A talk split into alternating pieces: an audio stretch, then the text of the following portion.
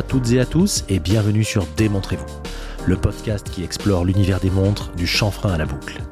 Je suis Edouard, entrepreneur, passionné par les montres depuis plus de 30 ans et avec ce podcast je donne vie à un rêve, celui de rendre l'horlogerie accessible et passionnante, quel que soit votre niveau de connaissance sur le sujet. Démontrez-vous le podcast, c'est chaque vendredi à 9h.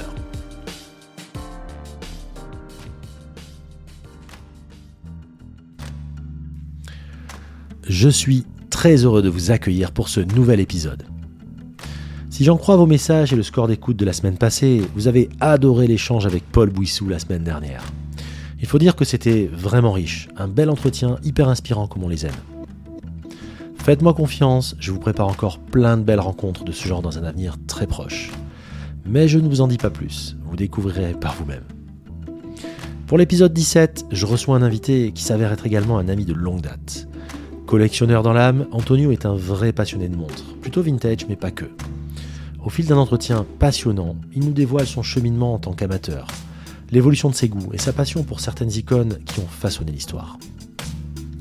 Une fois de plus, je suis sûr que vous prendrez autant de plaisir à écouter cet échange que nous en avons eu à l'enregistrer. Une véritable conversation entre deux amis passionnés. Alors, venez nous rejoindre, on vous a laissé une chaise juste à côté, tenez-vous prêts pour ce beau moment entre amateurs. Comme d'habitude, je vous souhaite une bonne écoute et je vous retrouve à la fin de l'épisode. Bonjour les amis, alors aujourd'hui c'est un peu particulier car j'ai rendez-vous avec un, et nous avons rendez-vous avec un collectionneur, mais qui n'est pas simplement un collectionneur, qui est un ami de longue date, que certains connaissent, qui s'appelle Antonio. Salut Antonio Salut alors on est très heureux de t'avoir ici. Ça faisait un petit moment qu'on en parlait. Euh, Antonio, ça fait quand même quelques années qu'on se connaît. On va évoquer avec lui justement la naissance de la passion. Ça, ça remonte un peu, hein, je crois. Hein euh, a priori, ça remonte aux années 80, puisque j'ai un certain âge maintenant. un, un âge certain. euh, mais avant d'avancer là-dessus, est-ce que tu peux te présenter, Antonio? Bah donc euh, moi je suis Antonio, euh, voilà j'ai 52 ans et puis euh, aujourd'hui je suis chef d'entreprise et puis voilà je m'amuse un petit peu avec divers divers collections notamment en horlogerie voilà simplement. À, à t'entendre comme ça on a presque l'impression que tu es un collectionneur normal. Oui, mais classique, hein, franchement, euh, de Et base. Vous allez voir, il est un peu énervé quand même hein, dans, les, dans la collection. Notamment sur les speeds, Ouais. on va en parler, mais euh, t'es quand même, euh, oui, enfin, tu, tu dis ça de façon très sobre, mais t'es quand même plus qu'un simple. Alors, quand même, t'es quand même assez actif dans la collection et depuis un certain temps. Oui, oui, oui, mais euh, de toute façon, euh, oui, oui, comme tu dis. Mais après, je me considère euh, comme un petit, un petit collectionneur avec des connaissances qui sont des connaissances basiques, on va dire. Ce qui serait intéressant, c'est qu'on puisse savoir justement comment tout ça est né, parce que je crois que tu as quelques petites anecdotes sympas. Ça remonte, comme tu dis, aux années 80. On va se replonger là-dedans. Comment ça a démarré tout ça? Ben, ça a démarré parce qu'en fait, au fur et à mesure, quand tu avances dans une collection, tu, tu cherches, tu cherches à savoir d'où ça vient. Et c'est toujours compliqué. Et tu te dis, tiens, euh, ben, c'est en fait, c'est la Swatch que m'a offert ma mère en 85, à Noël 85, où elle m'a offert une Swatch que j'ai toujours d'ailleurs. Et en fait, tu, tu te dis, ouais, mais il y a un truc qui déconne, c'est pas ça. Il y a un truc qui va pas. Et là, tu remontes, tu remontes, et tu te dis, mais mon père, euh, en fait, mon père a travaillé en Suisse avant de venir en France. D'accord. Il a quitté l'Espagne euh, donc en 64 pour s'installer à Bordeaux. Et euh, il est allé en Suisse avant. Et j'ai toujours vécu, je me souviens, dans la les toilettes de mes parents, il y avait des, des cartes postales de Lausanne, de Genève et tout ça. J'ai toujours Mhm. vécu avec ça, j'ai toujours vu ça. Et Donc en, euh, en fond, en trame de fond, toujours un petit peu. euh, il y avait ce- la Suisse, quoi. cette Suisse quoi, mm, que mon père, dont mon père parlait et qu'il trouvait super. Et, et voilà, donc après, euh, effectivement, le déclenchement, ça a été euh, ben, le- la Swatch qu'on est allé acheter chez un monsieur qui s'appelle Jacques Grey.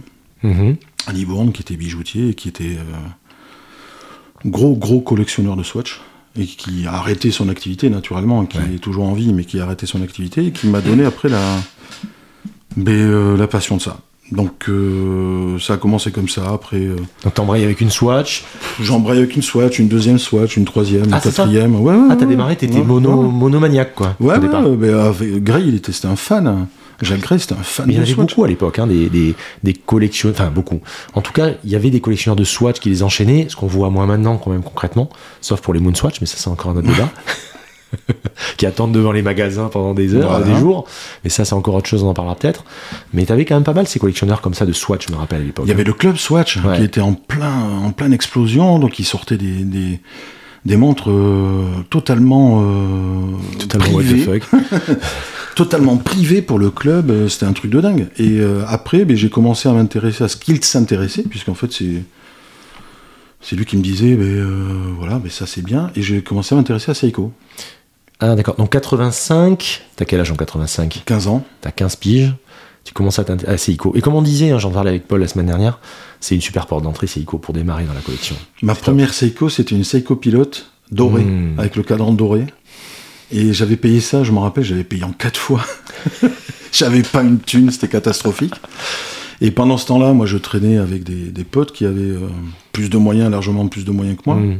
et qui avaient tout- tous des Breitling. D'accord. Putain, à l'époque, Breitling, c'est fou. Hein. Mais pas des, pas des Colt, hein. Ouais, ouais. Les gars, ils avaient direct les C'est une charte, ouais, c'était une charte.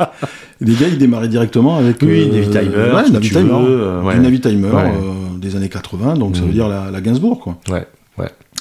en, en 12 heures, hein, généralement. Et donc, je voyais ça, j'étais avec des, des- des gars comme ça, et puis, euh, et puis voilà, puis en 87, donc j'ai ma petite Seiko et tout ça. hein, hein. Seiko automatique?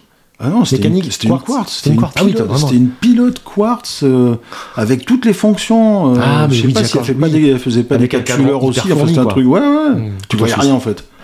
Et tu cherchais l'heure, tu savais pas où c'était. Mais, Mais- mais elle était belle. Et c'est marrant parce que tu parles souvent, maintenant quand on se connaît bien, depuis euh, 15 ans maintenant, 16 ans, tu parles souvent de visibilité sur les cadrans. euh, c'est un truc qui est important aussi pour toi. Ah mais ouais. à l'époque, euh, c'était pas ton truc.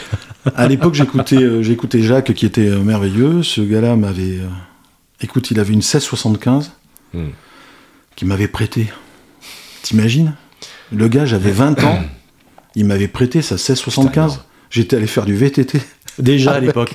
Parce que le mec, on va raconter, on a, on est, l'avantage d'être avec un, un ami, c'est qu'on a, on est bourré d'anecdotes. Et je pense que sur le VTT, il en a une récente qui est, qui est plutôt sympa. Ouais, on en parlera tout tu faisais du VTT avec une 1675 Ouais, mais, Et franchement. moi, jamais de la vie, je te prête ma 1650 pour faire du VTT. Mais faut être taré, faut être taré. En plus, c'est même pas la mienne, quoi. Le truc, ça valait, euh, ça valait, ça valait déjà cher. Oui, c'était déjà plus cher que le reste. C'était pas comme maintenant, mais c'était déjà plus cher que le reste. ouais. Donc après, ben, il faisait Longines aussi, lui. Il faisait euh, donc le groupe Swatch hein, à Mm, l'époque. mm, euh, mm, il faisait Longines. Et euh, donc là, euh, ben, écoute, euh, je cherche ma première vraie montre. Et là, Jacques, il me dit, ben, j'ai celle-là et tout ça, une série limitée. Longines Lindbergh.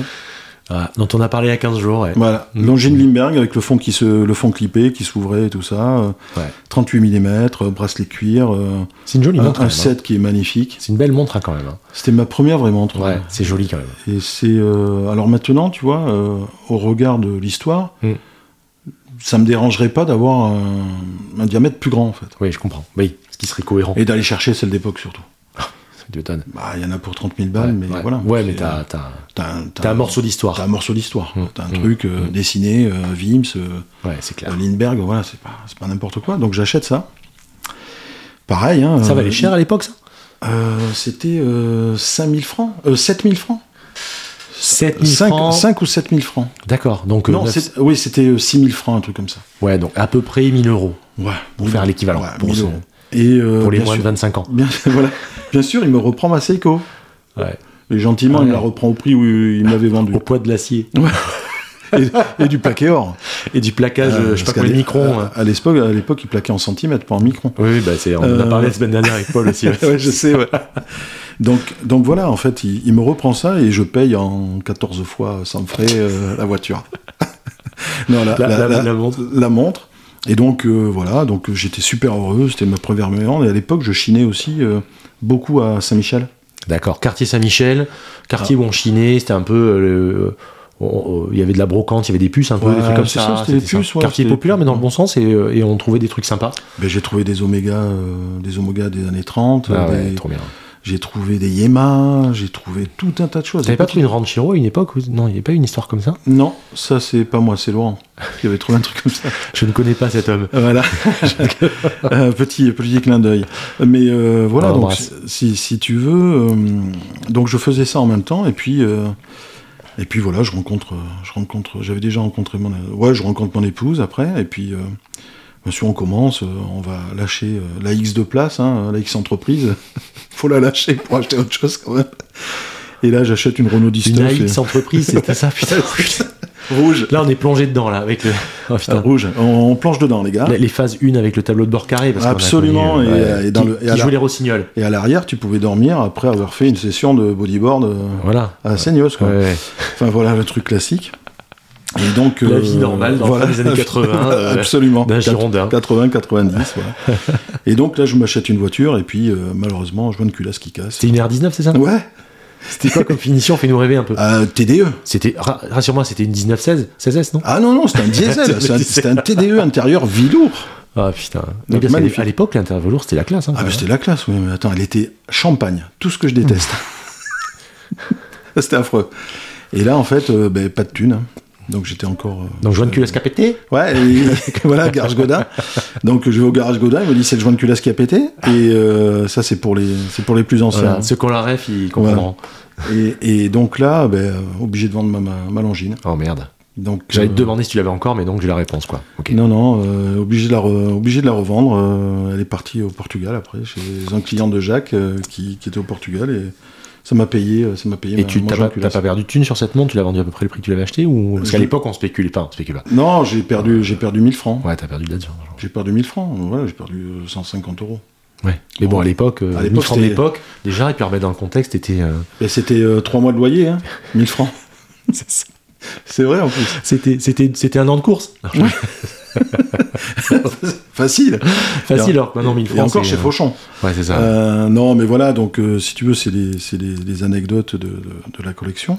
Donc tu démarres comme ça. Donc là, on est en quelle année, là? Euh, là, on est en 95. Donc t'as 23 ans. Ouais, euh, 25 ans. 25 ans. Oui, c'est vrai. ça semble- 95, après, euh, bah, écoute, je, je prends mon, je quitte mes études euh, de commerce, et puis euh, ben là, je bosse. Et t'as toujours. Mais donc t'as plus de montre. J'ai plus de montre, j'ai des mes Swatch. Putain, Voilà. l'Antonio d'aujourd'hui euh, aurait pas tenu 5 minutes euh, Voilà. sans être en PLS s'il avait pas de montre. Il- le mec en porte deux, j'avais fait une allusion il y a quelques temps. Je suis arrivé ce matin chez lui. Bon, je suis même pas étonné parce qu'il y a plus rien qui m'étonne avec ce mec-là. Mais, mais il en porte deux et je soupçonne qu'il en porte trois ou quatre. Non, c'est. euh, je me découvrirai pas plus que ça. Euh, donc euh, voilà, 95, et puis après, ben, on s'installe et tout ça. Je Mm. prends un nouveau job, je rentre dans le. Je quitte euh, une- une- un job, et puis je rentre dans l'assurance. Et puis euh, voilà, c'est dur au départ, et donc on fait. euh, J'ai mes enfants, Ouais. on a, on a condensé beaucoup de choses, hein, tu vois. En deux ans, on a fait la maison, les- en trois ans, la maison, les enfants. Mm, donc Nord-Gironde. On ouais. s'est marié et tout. ouais. Donc, euh, et après, ben, euh, voilà, il faut du temps pour démarrer une activité, comme tu sais. hein. Dire, avant, Oui, trois- oui. avant trois ans, tu peux rien inertie. faire. Ah oui, non, c'est sûr. Et puis là, je commence à avoir mes, mes payes qui sont sympathiques. Et puis là, je décide de me venger sur le passé. J'ai une Rolex Daytona tout or. Crac complet. Non, non, j'ai, euh, je, je regarde un petit peu euh, sur les annonces, euh, et puis je vois une Navitimer Mm. en Espagne. Donc, comme je parle espagnol, mais c'était plus simple. Et une Navitimer Olympus. Ah ouais. Donc, un tricantien face de lune, cadre Ah ouais, c'est beau ça. Et là, je, la, je l'achète. Moi, je tu rentres par la grande porte Ouais, quand même. hein. bah, je continue, euh, bah, parce que j'ai continué à chiner un petit peu, et puis euh, tu vois, et puis comme on fait tous. T'as fait ta culture un peu horlogère. T'as fait t'as- ta culture, et puis tu t'achètes, tu revends, tu, Mm. tu fais 50 francs euh, de plus-value, t'es super heureux. Mais petit à petit, t'arrives à te constituer Et puis- une petite cagnotte. Et puis on faisait, en fait, je sais pas si c'était toi ton délire, mais moi à l'époque, c'était pas tant de spéculer, mais c'était de pas perdre d'argent déjà. C'est-à-dire qu'avec la mise de départ, tu pouvais arriver à acheter autre chose. C'est ça, c'est ça, c'est ça. Déjà content de faire ça, finalement. Ben, parce qu'en fait, c'est ça la vraie passion. Quoi. C'est- Bah ouais. tu, tu vas pas, t'achètes pas. On n'est pas là pour spéculer c'est- aujourd'hui. C'est toujours ce qu'on a fait euh, depuis qu'on se connaît. On a même acheté des pièces, on savait très bien que de toute façon, elles étaient pourries à la base. Enfin, pour- ouais. Financièrement. Ah oui, oui, oui. On savait très bien que c'était, c'était. à la- Mais par contre, c'était l'objet. Qu'on allait galérer à les vendre. Voilà. On le savait. C'était l'objet qui était magnifique. C'était, on savait que ça se vendrait pas. Et puis les réseaux aidaient pas comme maintenant. C'est-à-dire que maintenant, je reprends un exemple tout bête, mais une, une Deep Star, pour parler de ça, Hum. Maintenant, euh, tout le monde, euh, enfin les, les modèles an- anciens euh, se les arrachent entre guillemets. En tout cas, on connaît la cote et tout. Donc, quand on les achetait, y avait, il y avait deux cons qui étaient intéressés en Gironde sur des Deep Stars, c'était tout. Ça valait 2000 balles et encore. Et encore, tu, On négociait. le, mec partait, tu soufflais quand tu Ouais, acheté. hein. C'est ça. ouais. Euh, ouais, Donc ouais. c'était, c'était un peu, c'était un autre temps, autre façon de voir les choses. Hum. Après, je, je critique pas le temps actuel, mais c'est pas mon kiff, quoi. Voilà, c'est tout. euh, on court pas. Moi, j'ai toujours appris les choses avec, euh, avec euh, Gray, et puis après, j'en ai connu d'autres Hmm. qui m'ont toujours dit, un qu'on connaît, hein, aussi, euh, qui est un gros collectionneur, Ouais, et qui a, qui a toujours acheté les pièces parce qu'elles lui plaisaient. exactement. Et aujourd'hui, il se, trouve avec des, pi- il se retrouve avec des pièces qui valent des centaines de milliers d'euros, Ouais. mais parce qu'elles lui plaisaient à la, à la base. C'est vraiment le dénominateur commun de ce que je vois dans les émissions au fur et à mesure que ça avance. Des gens qui ont quand même une certaine, entre guillemets, culture horlogère, en tout cas qui ont, qui ont façonné leur, leur, leur identité horlogère, c'est qu'ils portent vraiment ce qu'ils aiment et pas. euh, parce que je reçois souvent des messages aussi en DM où les mecs me disent Ouais, il faut acheter quoi? Qu'est-ce que je devrais prendre? Mais c'est pas la bonne question en fait. C'est va essayer, Mm. euh, fais ton poignet, euh, regarde ce qui te plaît, tu te tromperas et achète des choses qui vont pas et tu te tromperas. Euh, J'ai posté la, la Monaco récemment que j'avais acheté. Oui. que j'avais acheté il y a quelques années, mais jamais de la... Enfin, j'achèterai plus ça maintenant. Après, je, je renie pas et c'était très bien, mais il faut en passer par des périodes et par des modèles et par des formes de boîte, des trucs qui vont pas, pour ensuite vraiment avoir le, le truc. Et après, on arrive à faire un peu comme son nez, le nez d'un sommelier, qui finalement arrive à facilement savoir euh, ce qui peut lui plaire ou pas. Oui, simplement. puis, tu, puis souvent, tu vas racheter les mêmes. Et euh, avec un Ouais, pote, ça, on bon discutait. signe aussi, c'est vrai. Avec un pote, on discutait, il me disait, mais euh, tu rachètes toujours les mêmes. Combien de fois on a racheté pose- les mêmes ouais, Pose-toi la question, pourquoi tu rachètes la même c'est vrai. Et à un moment donné, mais ça sert à rien de la revendre puisque tu vas la racheter. Mm. Mais pose-toi la question, pourquoi tu rachètes la même C'est vrai. Souvent, on a fait ça. Putain, toi et moi, on a le nombre de fois. Bah, Des speeds. Alors, euh, l'avantage, c'est que souvent, on se les revendait entre nous, donc euh, ça faisait en circuit fermé. je, je vais rien dire, mais c'était rendez-vous à la station-service. On avait un, voilà, parce qu'en fait, il est nord Gironde et moi de sud Gironde, donc on se donnait rendez-vous à une station-service à peu près équidistance, à peu près, on va dire. Et on faisait nos deals. Et, et on faisait nos deals et, et les mecs hallucinaient parce qu'on était sur le parking de la, station-service dans la bagnole en train de dire, tiens, je te prends ça, tu m'échanges ça. Et, euh, Donc c'était voilà, c'est Ouais, des, c'était des- marrant, des ouais. échanges de passionnés. Et après voilà, donc euh, après j'ai acheté cette Navitimer Mm. qui a été. euh, Ah, c'était joli, J'étais fier hein. d'avoir ça. Tu l'as, tu l'auras en photo, ça, ou pas? Tu Euh, une photo je dois l'avoir en photo dans mon ordinateur, mais c'est Ouais. pas sûr parce qu'à l'époque on prenait pas beaucoup Oui. de photos. euh, Ouais, tu ouais, vois, avec les, les Ericsson, euh, c'était pas top au niveau photo quoi. Avec Nokia euh, Les- les- avec un 3110, c'était moyen. c'était moyen. donc euh, c'était un peu compliqué et puis euh, à développer c'était un peu long. Ouais. Mais euh, voilà donc. Euh, mais je dois avoir des, je dois avoir des, des pièces encore et par contre j'ai toujours la Swatch de ma mère. Ouais, ça t'a gardé. Bah, ça, j'ai gardé, C'est pareil, j'ai ma euh, Swatch ouais. que j'avais acheté, les scuba et tout, j'ai encore tout Et ça. la première automatique que j'ai achetée, je l'ai encore. C'était quoi? C'est une Swatch automatique, euh, tu vois. Et, et- Ah, et, ah oui, d'accord. Et, ouais, et c'est Greg, monsieur Jacques Grey qui m'avait. euh, parce que les, les accroches du bracelet avaient cassé, tu sais. Mm. surtout- Oui, comme toujours, ce que je disais avec voilà. Olivier, le collectionneur. C'est Voilà. le cancer du plastique là qui sèche et qui. Et lui, il m'avait mis une tige. Il avait, il avait soudé le plastique. Il Ah avait oui, d'accord. soudé une tige en métal. Et il m'avait passé le truc. Donc il me l'avait fait tenir. Mais voilà. Donc après, euh, ben, j'ai cette Navitimer. Et puis euh, je commence à trifouiller sur les forums et tout ça.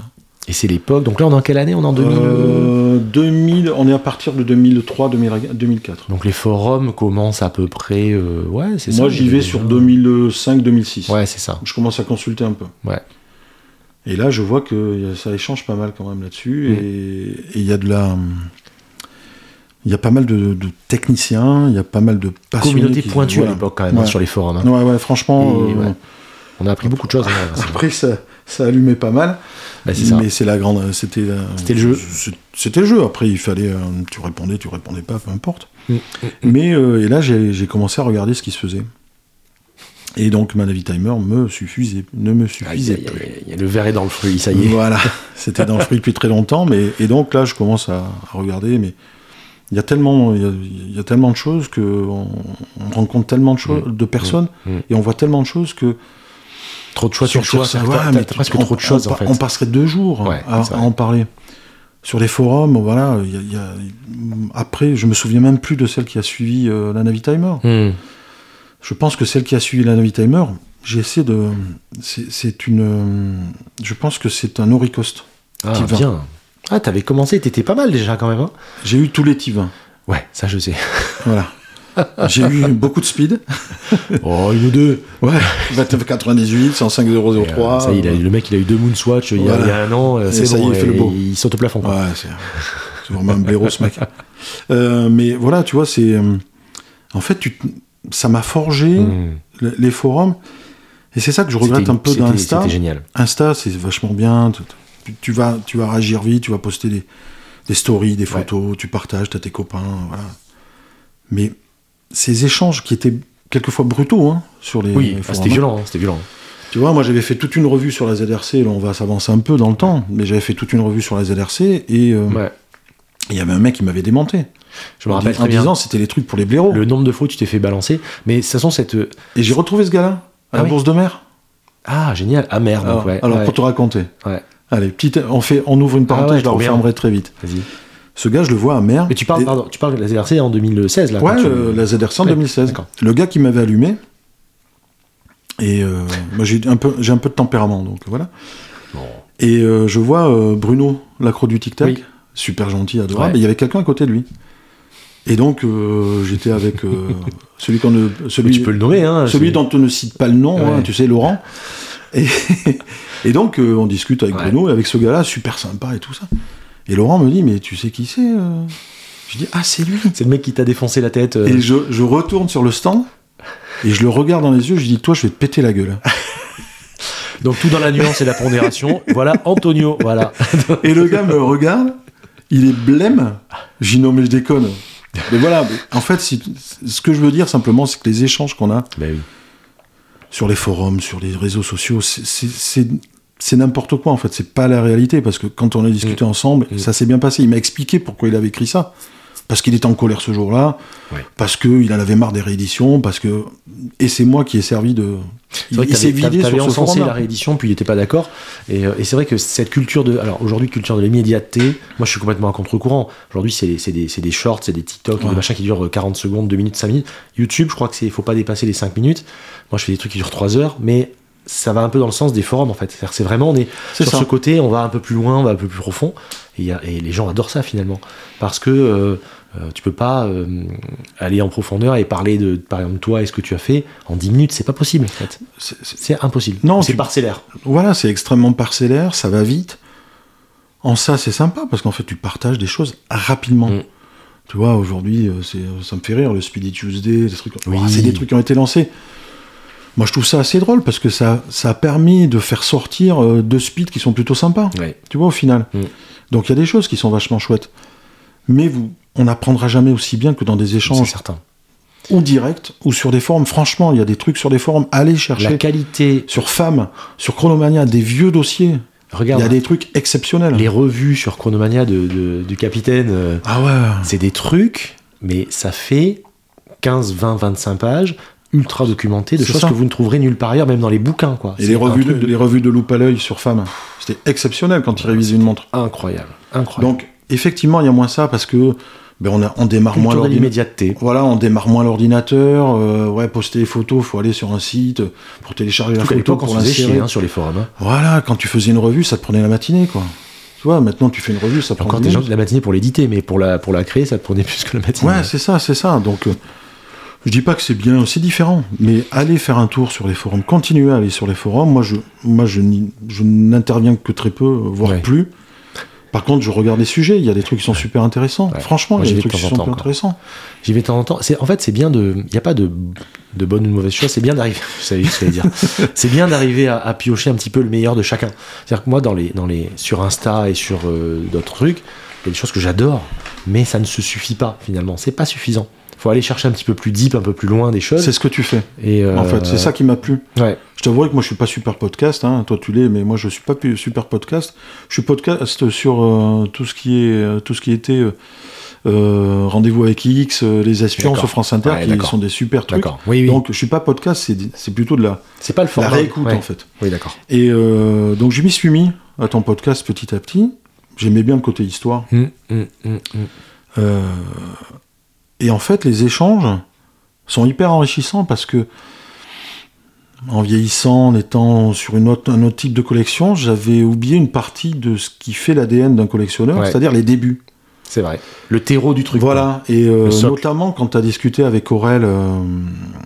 Ouais, super, euh, super voilà. épisode. et en fait, et, euh, un petit coucou, ils ont réussi à me refourguer une Citizen. Une. Fujitsubo, ça ouais, un super montre. Super montre. Mais, et, et on, on les salue et, et c'est, on le redira jamais assez. C'est vrai que c'est une boutique où on, on- on peut se faire plaisir pour pas cher. Voilà, ils sont Cultive, adorables. Ils sont euh, adorables. ils sont adorables. Et, et, et comme ils le disent très bien, c'est pas des vendeurs, quoi. C'est des, c'est des, des gens qui cultivent la passion et qui la, les, qui la, qui échangent, euh, voilà. Et, et au fur et à mesure, on est, on est happé par ce truc-là quand on va là-bas. Comme je dis, moi, c'est une boutique de bonbons pour moi. Enfin, Oui, ben, Toi, tu dois être fou aussi parce que. ben, euh, Julien, on ouais. se connaissait du temps de Mornier, Ouais. quand il était chez Mornier, et quand je suis arrivé, tu- Jérémy, tu veux dire? Euh, Jérémy, pardon. Julien, excuse-moi. Jérémy, quand euh, je suis arrivé, euh, donc Aurélien, lui, il se souvenait pas de moi. Ouais. Je lui avais pris des montres du temps où il était place du Parlement. Hmm, hmm.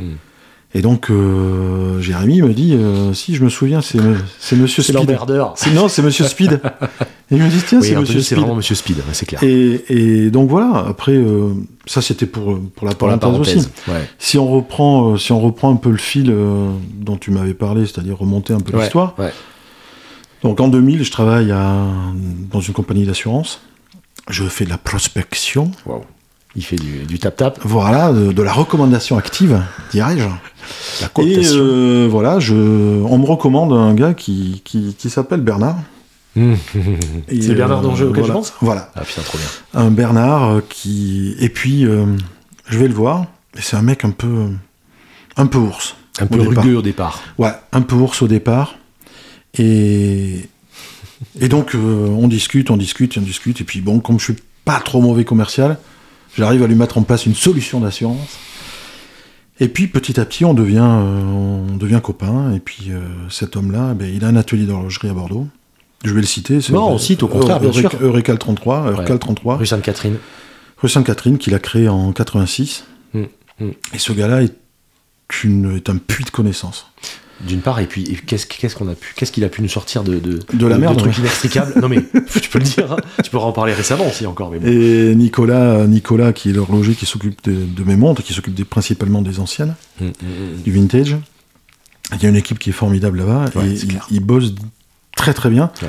Moi, je l'ai vu Nicolas ressouder des pieds de cadran d'un d'un Aquastar Deepstar. Ça- Qu'un mec qu'un soi-disant Ah, grand horloger à Paris. je me rappelle de ça. Qu'un soi-disant grand horloger à Paris Ouais, je me rappelle de ça.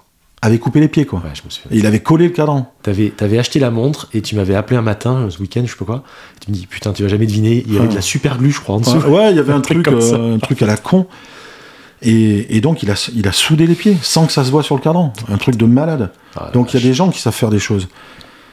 Et j'allais dire que dans- en horlogerie, il y a deux personnes qui ont marqué. C'est euh, Jacques Grey, Hmm. puisque je l'ai vu encore euh, récemment. Il a toujours son, son Air King et sa, Ah sa ouais. 1675, ouais. Et, et Bernard Lautrette. Bernard Lautrette, c'est un ours. Voilà, faut quand même le dire, c'est un ours. Mais comme je suis un ours, on s'entend bien. Mais c'est un mec adorable, c'est un super technicos. Ouais. Dans l'armée, tu sais ce qu'il faisait? Dans l'armée, il était horloger et il réparait des breguets type 20, des Oricost, Oh des Dodanes, Ouais, des, des type 11. Voilà, ce gars-là, c'est une. C'est, en Seiko, c'est un truc euh, de malade parce qu'il a été agressé à Seiko. En Ah bah, 86, c'est- il était c'est- agressé Seiko. Ils sont très très forts. Et surtout, il y a toujours une solution. Moi, je lui ai ramené des trucs euh, où t'arrives, t'es un peu, un- tu, tu vois ta montre, t'es un peu là, en respiration artificielle, la montre, tu sais. Tu dis, voilà, j'ai ça. Alors, au début, tu fais, ouais. Déjà, il te regarde du genre de dire, qu'est-ce que t'es allé m'acheter cette merde? C'est ça. c'est tout à fait ça. C'est tout à fait Il ça. comprend pas en fait, c'est-à-dire que lui il comprend pas. Euh, Voilà. euh, comme la fois où il t'avait balancé ta 55 13. Oh, pardon. En fait, pour, pour bon, on est entre nous là. Ouais, donc, euh, en fait, j'arrive un jour, euh, je lui dis, ben, je voudrais tester l'étanchéité de ma 5513. Donc Rolex Submariner No Date, Voilà. pour ceux qui connaissent pas les refs. Euh, donc une 5513, euh, voilà, je l'ai toujours d'ailleurs. Et il défait le bracelet. Et quelle année déjà? 60, euh, 72. Ouais, c'est la polonaise. C'est un- ouais, c'est la polonaise. J'ai connu une polonaise on était petit déjeuner, c'est du brutal. Absolument. Autre ref. Absolument. Et donc euh, Bernard prend la montre, il dit ok, je vais te la, te la tester parce qu'à l'époque je ne savais pas tester tout seul. Et il la prend et il la balance à 5 mètres dans un, dans un bac à eau qu'il avait sous le sous le. Les gens, euh, pas dit les basket, genre le mec Magic Johnson, le mec. Voilà, quoi. il a balancé, il a dit bah tu vois elle est étanche. Euh, en fait ça c'est Putain. au début franchement moi j'ai dit j'ai dit c'est pas possible je, je- je vais je vais l'étrangler le gars, le gars. Et en fait ce que ça a donné c'est il a démontré là l'espace qu'il faut qu'il y ait entre une montre Exactement. et nous. T'as tout dit. C'est-à-dire que là, il m'a dit, mais qu'est-ce que tu veux qu'il lui arrive Elle prend l'eau, je te la démonte, je la sèche, je change les pièces qu'il faut et tout va bien. T'as pas de risque. Il nous a souvent permis de garder les pieds sur terre, parce que nous on arrivait avec des pièces, on avait l'impression que c'était euh, Dieu sur terre, si tu veux. Et il dit, mais attends, mais c'est une, putain de montre euh, qui à l'époque était fabriquée en tool watch et qui, va, qui valait euh, juste deux fois plus cher qu'une Yema, quoi. Tu vois, enfin, Mais c'est ça, C'est ça. ça, c'est ça. Et donc il te remet dans le contexte, il remet les choses à leur place. Et ça, c'est cool parce que euh, quand, euh, quand, tu es, quand, t'es- quand tu fais les forums euh, du matin au soir ou quand tu les fais, t'as l'impression qu'une 55-13, faut quasiment s'essuyer les pieds et faire une prière avant de la, avant de la foutre au poignet, quoi, à l'époque. Alors que, non, c'était une tool que les mecs ont porté parfois 30-40 ans, qui foutait à la flotte, qui a pris la flotte. Un cadran tropicalisé, c'est un truc qui a pris le- la Ben, flotte aussi, c'est une dégradation, etc., etc. Enfin, faut remettre les choses dans leur contexte, en fait. Et lui, il- en balançant la montre, il a tout dit, finalement. Ben, il m'a dit, attends, relativise, quoi. Voilà. Ok, c'est une Rolex, ok, c'est à l'époque ça valait euh, 4500 balles, c'était quand même une, une déjà- somme à l'époque. ouais, ouais, ouais. Et euh, mais ça relativise quoi, c'est-à-dire que le gars après tu dis bon ben oui c'est vrai il a raison quoi. Donc du coup après mes conneries Et avec il montres. et il voit des, en plus, il voit des mondes du matin au soir. Tu sais, c'est un peu comme le producteur porno, quoi. Il est complètement, euh, il voit des cuisses. c'est ça. Après, il s'en fout.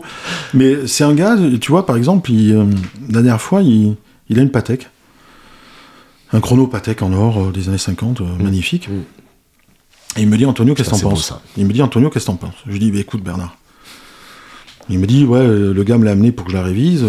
Je dis, écoute, Bernard, moi, la pièce, c'est une pièce magnifique. C'est un truc extraordinaire. Aujourd'hui, tu vas chercher, ça vaut entre 150 et 200 000 euros. Mm. Je dis, mais Bernard, t'emmerdes pas. Le meilleur conseil que tu pu- puisses donner à ton client, c'est renvoie-la chez Patek. Bah, bien sûr. Ils vont bien s'en occuper.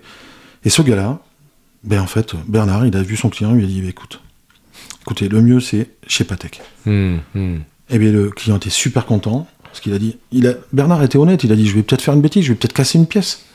Et là, c'est hyper dangereux. Je fais Ouais, comment en sur fait des comme ça. Voilà, je fais Puis comment Patek, Patek sait faire ça en fait. Elle- Patek euh, sait faire. Contrairement à certaines euh, marques Voilà. qui, pour qui le vintage c'est encore un gros mot, ou en tout cas c'est pas maîtrisé, Patek ils savent très bien faire. Patek sait bien faire, et puis moi j'ai bien aimé l'honnêteté, c'est-à-dire, je ne fais pas ce que je sais pas faire. Hum, hum. Il a révisé un anti-magnétique. C'est énorme ça euh, déjà. Parce qu'on a connu des gens qui disaient pas ça euh, dans Bordeaux aussi, j'en parle la semaine dernière.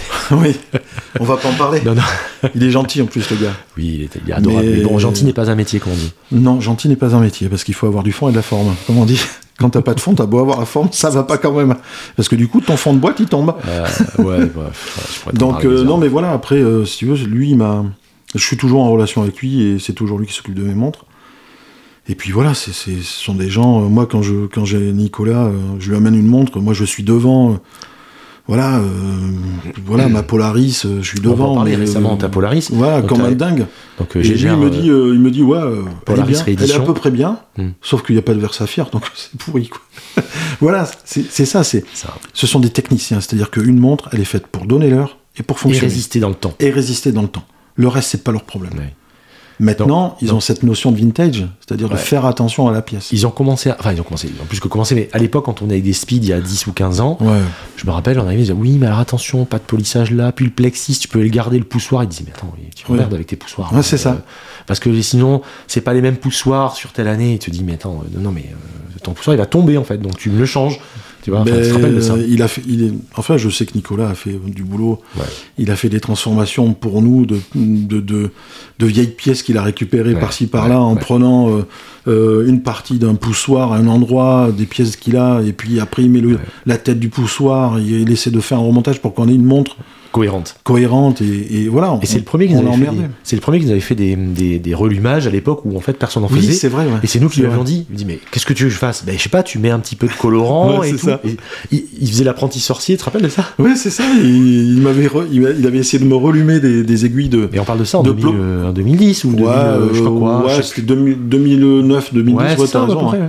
Personne faisait de relumage à l'époque. Hein. Personne, personne. Nous, on était des ovnis en Enfin, si, il y en avait qui le faisaient, mais on Oui. ne savait pas. Non mais dire, en France, oui, d'accord, oui. oh putain. Ça balance pas mal. À Paris. Mais euh, non mais je veux dire, euh, des...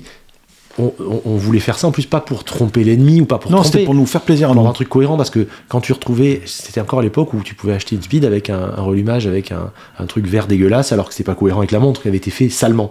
Et donc nous on voulait la remettre dans un jus cohérent en fait. Non, mais c'est surtout que, si tu te souviens bien, Nicolas nous disait, euh, là, euh, vous avez votre tritium qui est en train de tomber dans le Exactement, mouvement, et ça fout là. Et, ça et- met de la poussière, et ça, met de la par poussière, le centre du cadran et, ça vous nique et- le bac et ça va finir par euh, poser des problèmes. Donc toujours très pragmatique. Voilà. Nicolas, toujours ça. Mais c'est vrai qu'au début, il a essayé de me relumer des, des aiguilles de Ploprof, parce qu'en fait, les aiguilles de Ploprof sont assez sensibles. Ouais, il s'est pris la tête, le pauvre, il n'en pouvait plus. Il prenait, il prenait, euh, Ouais, il prenait une demi-heure pour faire des trucs comme ça et c'était pour nous faire plaisir parce qu'en fait, il perdait de l'argent là-dessus. Il avait fait euh, la 16750 qu'on a eu en commun aussi. Oui, c'est vrai, ouais. On avait C'est une vrai. 16750 qui était à mourir. Le seul truc, c'est qu'elle avait des aiguilles dégueulasses. Ouais.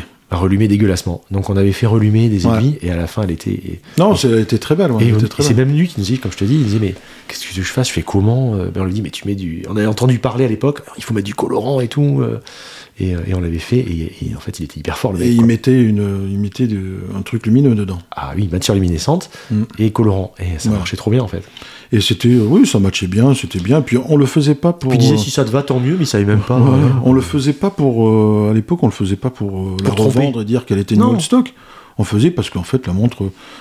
Ben moi, j'ai eu des speeds. euh, il m'a dit euh, non, mais là, euh, le truc, il est en train de partir en lambeaux. Il faut vraiment que tu fasses quelque chose. Et puis on a fait quelque chose. Il est intervenu. Mais ça, c'est c'est la vie d'une montre aussi. C'est comme tu vois, on parlait de l'automobile. Mm, mm. Et t'en parlais avec Paul l'autre jour. Ouais. L'automobile, moi, ça me dérange pas. Qui, tu vois, euh, quand, quand tu vois sur les côtes euh, Resto Plus, oui. restauration. Ouais, ouais. Mais pourquoi on restaurerait pas une montre? Moi, ça me pose pas de Je suis problème. d'accord avec toi. Tant que c'est fait, On n'a plus les mêmes j'aime pas matières. le terme de- dans les règles de l'art, mais en tout cas dans le respect de la, et de la cohérence, si tu veux. Moi, ça Mais- me dérange pas en fait. absolument. Tant que je le sais surtout. Parce qu'on a connu, Oui, c'est ça. comme tu disais, des gens qui ont euh, pas mal sévi sur le marché entre 2010 et 2018. Tu veux dire des, des, des montres qui ont été retrouvées dans le, dans le tiroir euh, depuis pa- 40 ans des, des patines de coffre, mais euh, il y en a eu des. Mais beaucoup Alors, en fait. Et surtout quand vous voyez les enfants et les amis, quand vous voyez des, des, des- alors des Rolex souvent, bah, c'était souvent ça, avec des boîtes euh, euh, immaculées et une patine jaune euh, crème brûlée, c'est qu'il y a un souci quand même, parce que tout ne peut pas avoir vieilli euh, comme ça. Euh, Bah, c'est pas sais- possible. Tu sais qu'on connaît bien Rolex. Ouais, voilà. On sait très bien que les, les vieux de la vieille de Rolex savent très bien que avant que les aiguilles euh, soient inrouillables, comme on dit, Ouais, euh, elles étaient toutes piquées. Ben, elles bien se sûr. piquaient toutes. bien sûr. Donc c'était normal. C'est normal d'avoir une 13 ou une 1680 Et souvent, ou une trotteuse. 1665. Et, et souvent, Voilà. moi, par exemple, sur la souvent, la 1680, on me dit, ouais, ta trotteuse, elle est piquée, mais c'est mais une montre qui a 45 ans, c'est normal. C'est normal. Ou alors, logique. après, elles ont été changées. Après, c'est normal. pas grave. Elles sont changées à la révision. il faut pas logique. faire passer des vessies pour des lanternes, quoi. Voilà. Après, il faut juste poser la question. Mhm. Moi, le conseil que je donne, si vous avez un doute, posez la question. Dites, voilà, est-ce qu'elle a été rechargée? Moi, euh, Ouais. ben, on parlait de Jack Gray. Ça, ça 1675, le- le- il y a une corne.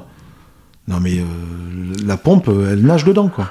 Donc là, on est dans l'extrême et il faut Ouais. recharger. Ouais, oui, là, il faut le faire. Mais quand on vend quelque chose, moi j'ai acheté une 105003 à un pote, euh, une 105 Donc que je- une Speedmaster Speed, en droite. excusez-moi. Oui, parce que tout le monde n'est pas. Oui, excusez-moi. Une Speedmaster en droite, droite. euh, euh, qui est surnommée Ed White. Mm. Et euh, je l'avais vendu à un pote. Et je lui ai racheté après, 4-5 ans après. Et en fait, il l'avait rechargé. Mm. Mais il me l'a dit. Il m'a dit j'ai rechargé la boîte. Je lui ai dit ben pas- nickel. grave. C'est super, c'est super bien fait, c'est beau. Mais ça, c'est voilà.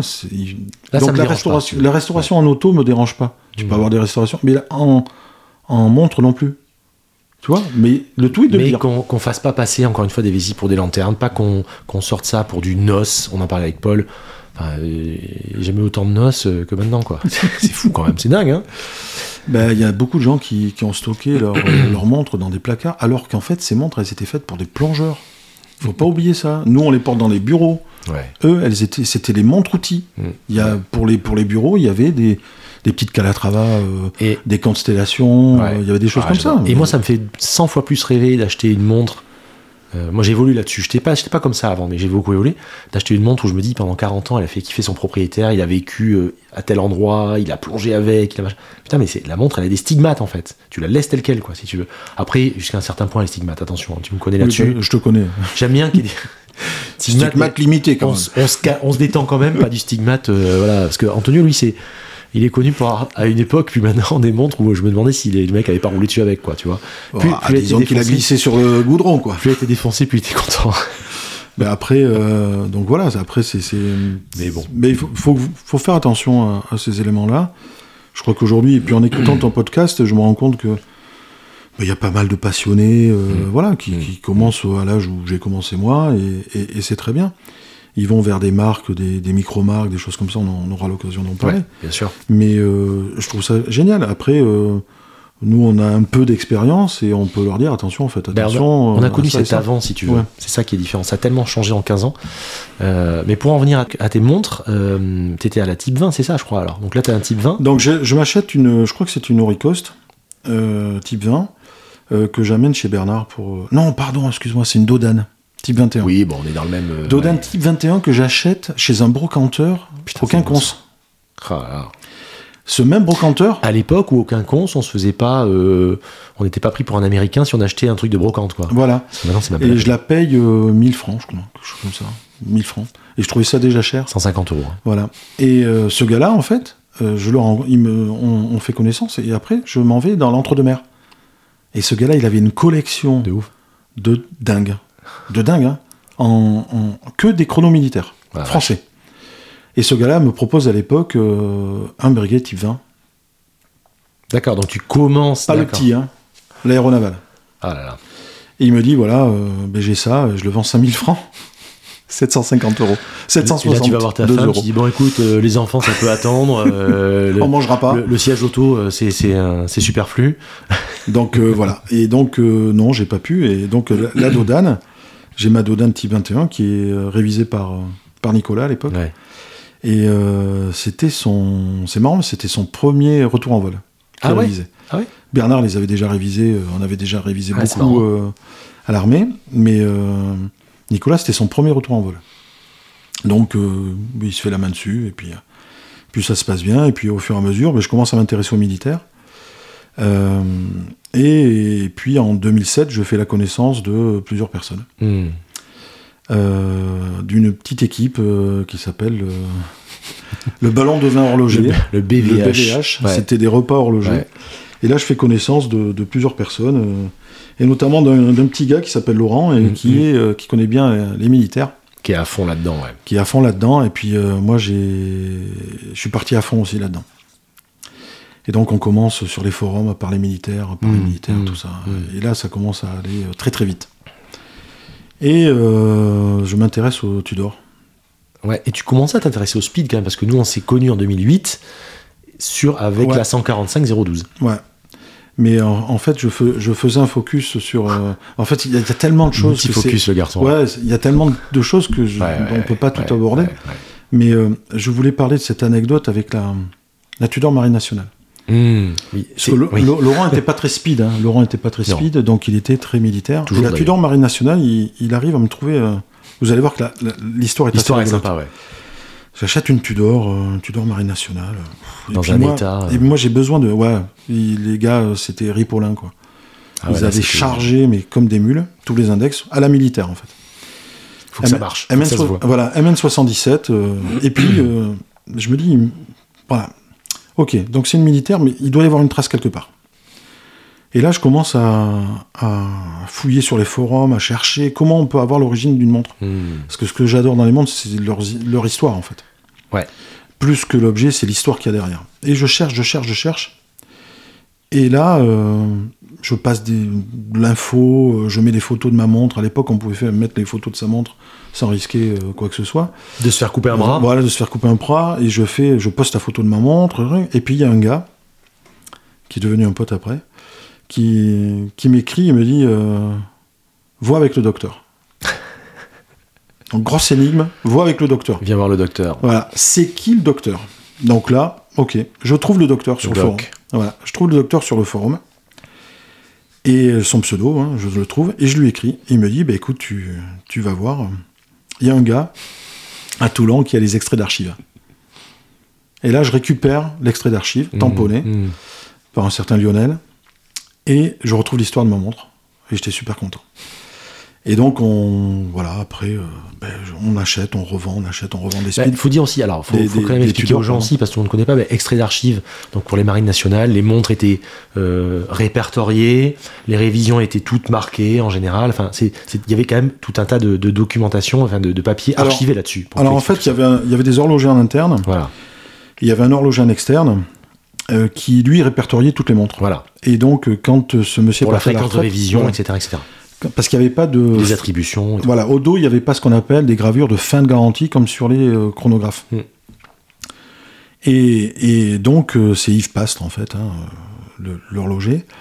Et donc, euh, ce gars-là, il est répertorié, il avait des, des archives, en fait, Ouais. de son atelier. Et, et là, ça témoignait tout simplement que la montre était bien militaire. Voilà, ça atteste de. elle est- elle est- c'est bien une montre qui a servi Ouais. à des fins militaires et non civiles. Elle était à Fréjus, à l'aéronaval. Mm.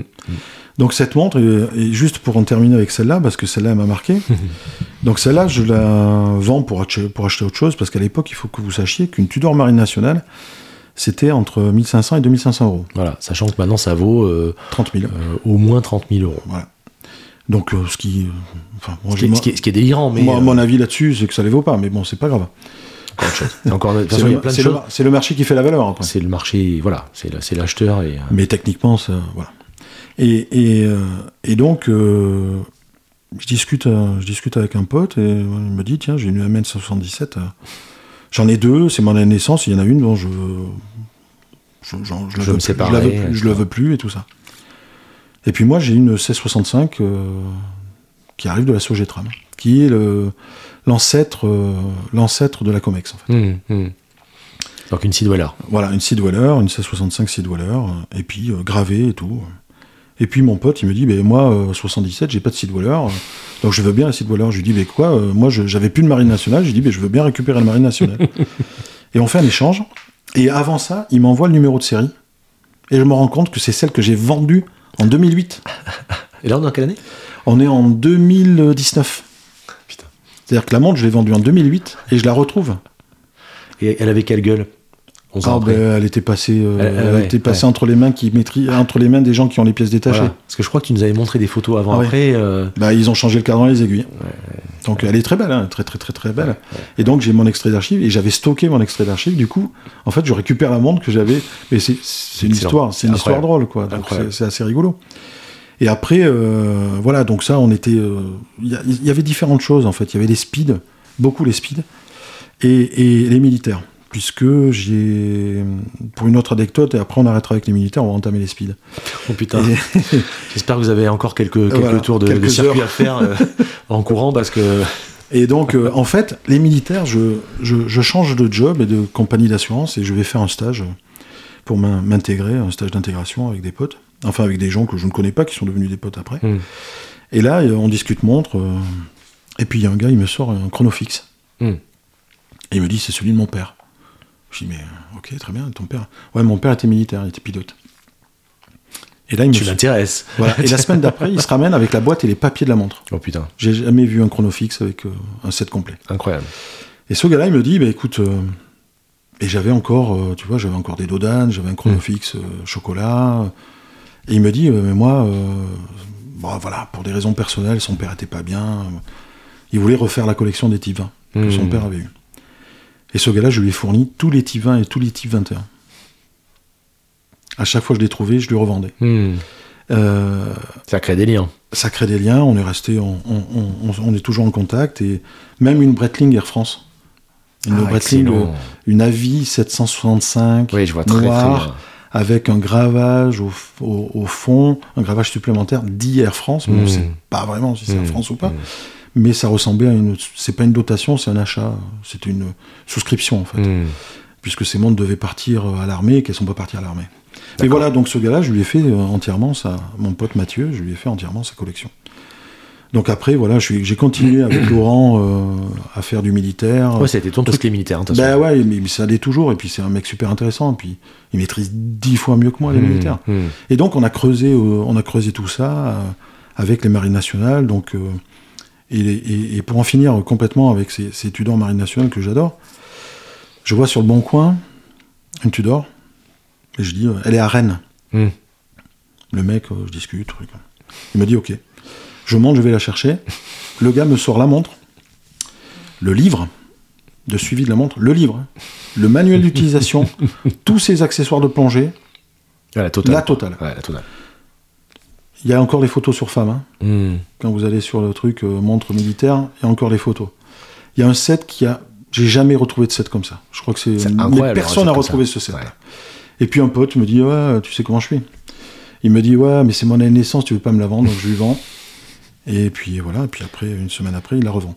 Ça, c'est mon gros regret Sympa. de montre. C'est mon gros regret parce que celle-là, elle était vraiment full de chez full de chez full. Et le gars était très connu parce que c'est un gars qui avait euh, sauvé euh, Hmm. une gamine lors d'un crash euh, d'avion. Il était full, il avait même la boîte. Putain. Il avait même la boîte avec l'encre euh, marine nationale et tout ça. Incroyable. Et euh, il y avait des archives euh, à Lorient et à Brest, Mm. puisqu'il y avait Prieur qui révisait les. Ouais. Mais à- je ne sais pas si c'est vrai ou pas, maintenant je fais gaffe à ce que je dis. Mais il y a eu un dégât des eaux, il y a eu une inondation chez Prieur, ils ont perdu toutes les archives. Mais il y avait, euh, voilà, il y en avait partout. euh, Donc euh, j'ai été beaucoup type 20 à une époque. Ouais. J'ai eu Emma Tissot, des choses comme ça.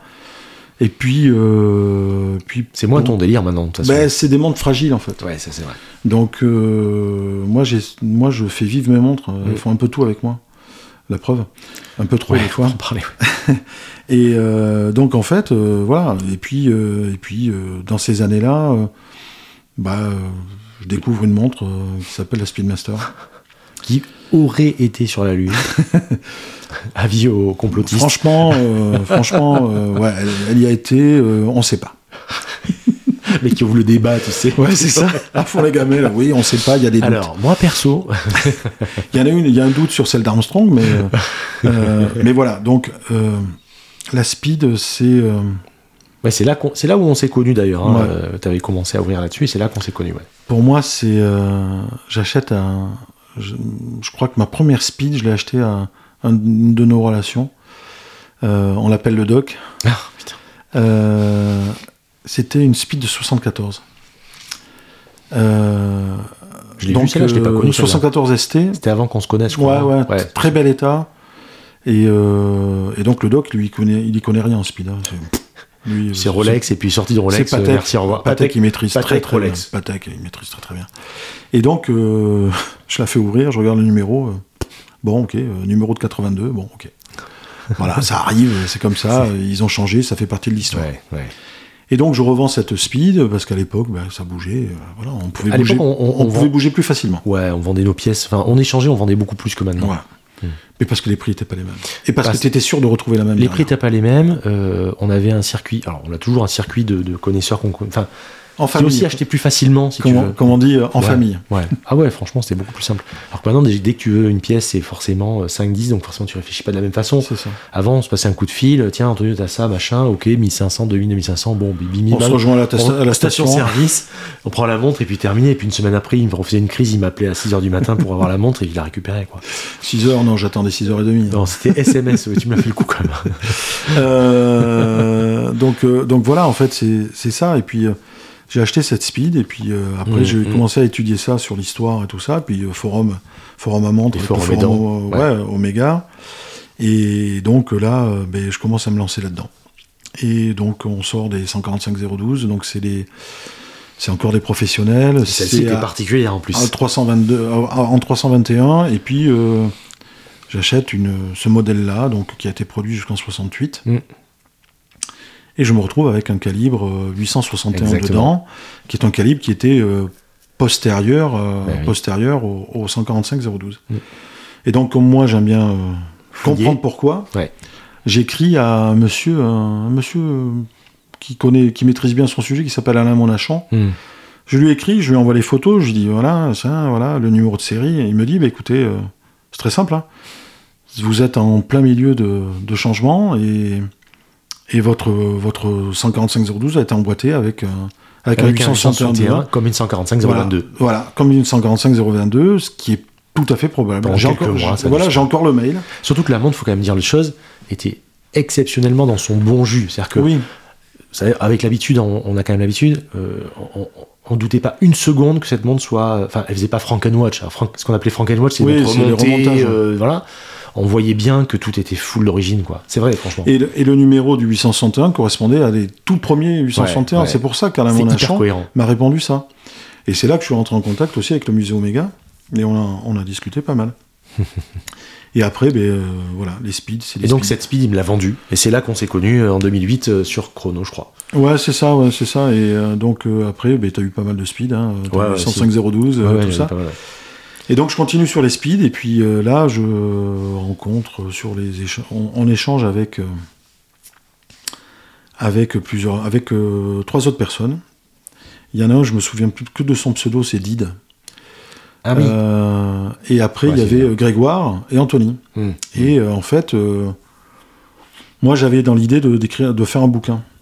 sur les speeds. Et puis, euh, donc j'avais acheté ma petite caméra pour faire, pour faire de la visio et tout ça avec Anthony et tout ça. Puis on se fait une, pro- première, euh, ouais, une webcam. Euh, on se fait une première euh, réunion euh, ensemble pour, pour poser les. Les bases. l'idée pour poser les bases du bouquin. Et puis, euh, ceci étant, euh, voilà, le, le temps a passé, et euh, puis Anthony et Grégoire ont, ont fait leur truc de leur côté, ce qu'ils ont très bien fait d'ailleurs. Et parce qu'on s'est revu avec Anthony après, et puis on, on- on en a reparlé. Ouais. Et c'est parti de ça. Donc moi j'avais fait mon petit site, mon, mon petit site sur la speed et tout ça, en reprenant les références de bracelet. Oui, t'avais. Mais il est toujours. En... il est, oui, il est toujours là. ouais, mais, ouais. oui, il est toujours là. Et en fait, j'avais récupéré, j'avais, au fur et à mesure que j'achetais des speeds, je gardais les bracelets. Oui, c'est vrai. Donc j'avais, euh, j'avais du Il y 70, a- 77. Il y a un petit côté fétichiste Voilà. chez notre ami. Non, c'est parce qu'en fait, je non, voulais, mais tu gardes voilà. quand même beaucoup de trucs, ouais. Mais je voulais Ouais. je voulais avoir toutes les références pour Mmh. pouvoir les prendre en photo Mmh. et les stocker Hmm. pour mon Je site en fait. je. On mettra le lien dans la description de ton site euh, pour ceux qui veulent après voir. c'est un petit truc. euh, Oui, mais c'est toujours. c'était- C'était marrant. c'était à l'époque de MySpace quoi. Et puis c'est. Oui, mais ce que je veux dire, peu importe sur le, le- le- le look du site, qui forcément est vieillot maintenant, mais il y avait quand même une mine d'informations qui peut intéresser des gens malgré tout. Mais après il y avait euh, Maddox aussi. Ouais, Moi je me suis, j'ai beaucoup bossé Carrément, sur son carrément. bouquin et euh, c'était une source. euh, Bah, c'est ça. Donc le site soit moche ou pas, ou pas moche, on s'en fout à la limite. Mais t'as quand même, pour ceux qui veulent commencer à connaître et à avoir les rêves, Ouais. c'est intéressant quand même. Tout à fait. Après les bracelets, tu vois, je les avais tous su et en fait en speed il y a en speed ancienne il y a qu'un modèle que j'ai pas eu et en fait je l'ai eu. Je crois que tu en avais parlé, ouais. C'est le 2915. Ouais. Mais je l'ai eu quand même. Parce que j'ai acheté une 2998. Et Qui quand a- j'ai demandé l'extrait d'archives au musée, Ah oui, d'accord. ils m'ont envoyé. C'était 29. un 2915. C'était un 15 millions. À l'époque où les extraits d'archives Voilà. étaient gratos, Voilà, exactement. parce que maintenant ils demandent 150 balles. Quand Je demande 120, c'est 120 francs. C'est 100, 120 francs suisses. Ouais, c'est donc c'est à peu près Ouais. ça. ouais. Mais euh, voilà, ça, ça ne, ça ne dit pas Ça que votre montre rien. est authentique. Non, ça ne dit rien du tout. Enfin, c'est un- c'est à prendre avec des gros guillemets, des pincettes, quoi. C'est un indicateur à prendre pour ce qu'il est, quoi. Ça vous dit que le mouvement correspond à la montre. Ouais. Et comme je disais avec Paul, moi j'aime bien ça te dit le, la- la- ça te dit le pays. Moi j'aimais bien, ça fait un peu voyager. Oui, Euh, mais c'est ça, c'est ouais, marrant parce que t'en as eu certaines. euh, Bah, speed des d'Arabie Saoudite, non? T'en as vu une qui était? Oh, Non. mais j'ai eu. euh, Tu sais celle qu'on avait eu en commun là, qui avait la lunette très claire. Non, c'était. euh, Non, c'était où Ah mince. c'était. Oh. Je sais plus. Euh, Des Émirats, non Un truc comme ça non, c'était. Non, c'était. euh, oh, Djibouti. Ah, pardon, rien à voir. Je pourquoi j'étais resté là-dessus. T'en avais une aussi. Émirats. mais j'avais eu une, une Seamaster 300. Voilà, c'est ça. Que je- De... Mais Djibouti, en effet, ouais. Djibouti. Et euh, on en a eu du Liban aussi. Euh, Ah, du bon Libanais, c'est pas voilà, mal. c'est du bon Libanais, c'était excellent. Et euh, mais voilà, tu vois, c'est. Et puis euh, chemin faisant, ben, j'ai eu des 29,98. euh, Mmh, donc c'est mmh. la, c'est la, le deuxième, la deuxième référence, j'allais dire des speed avec les aiguilles alpha Mm, mm, pour mm. remettre un peu parce que c'est vrai que j'ai tendance à parler euh, En référence. naturellement. C'est marrant, je fais juste la parenthèse, on parle en référence depuis tout à l'heure, certains connaissent, puis maintenant ils peuvent googliser facilement.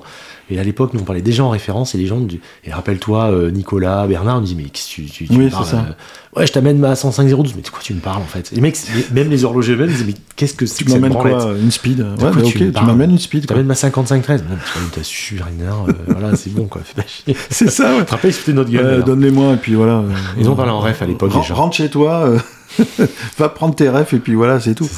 Mais euh, donc voilà, j'en ai, j'ai eu des, j'ai eu 4, 5, 105, 003, donc LED White. Mm, mm, mm. Euh, j'ai eu une 105, euh, une 105 012. Donc la T'en as eu 105 plein. 012, elle- pour moi, elle a une, pour moi, c'est la Bah, référence Bah, elle a une ultime de la speed. particulière, euh, Voilà. forcément. C'est la référence ultime de la speed quand, on- raisons, plusieurs quand on s'intéresse à, à l'histoire de la conquête spatiale et notamment euh, d'Apollo. Mm. Parce que c'est la première qui a été sur la Lune. C'est la première, c'est aussi celle qui augure un nouveau, une nouvelle forme de boîte, euh, etc. Ça. etc. Donc il y y a énormément de choses en fait qui viennent avec. Et puis elle a un charme fou. Au-delà de l'histoire, Le, le marché a fait monter la Head White de façon euh, importante Ouais, parce qu'on l'a surnommée en fait. Ouais. Moi je dirais que voilà, la 105-012 c'est l'Armstrong quoi. Ouais, tout à fait. Je suis, bah, de toute façon, c'est. Ou la, ou la Aldrin. Mais longtemps euh, on savait pas quelle était la référence. Moi j'ai toujours été convaincu que c'était la 105-012 parce que ça pouvait pas être autrement. Hum, hum, hum. vu les numéros de série.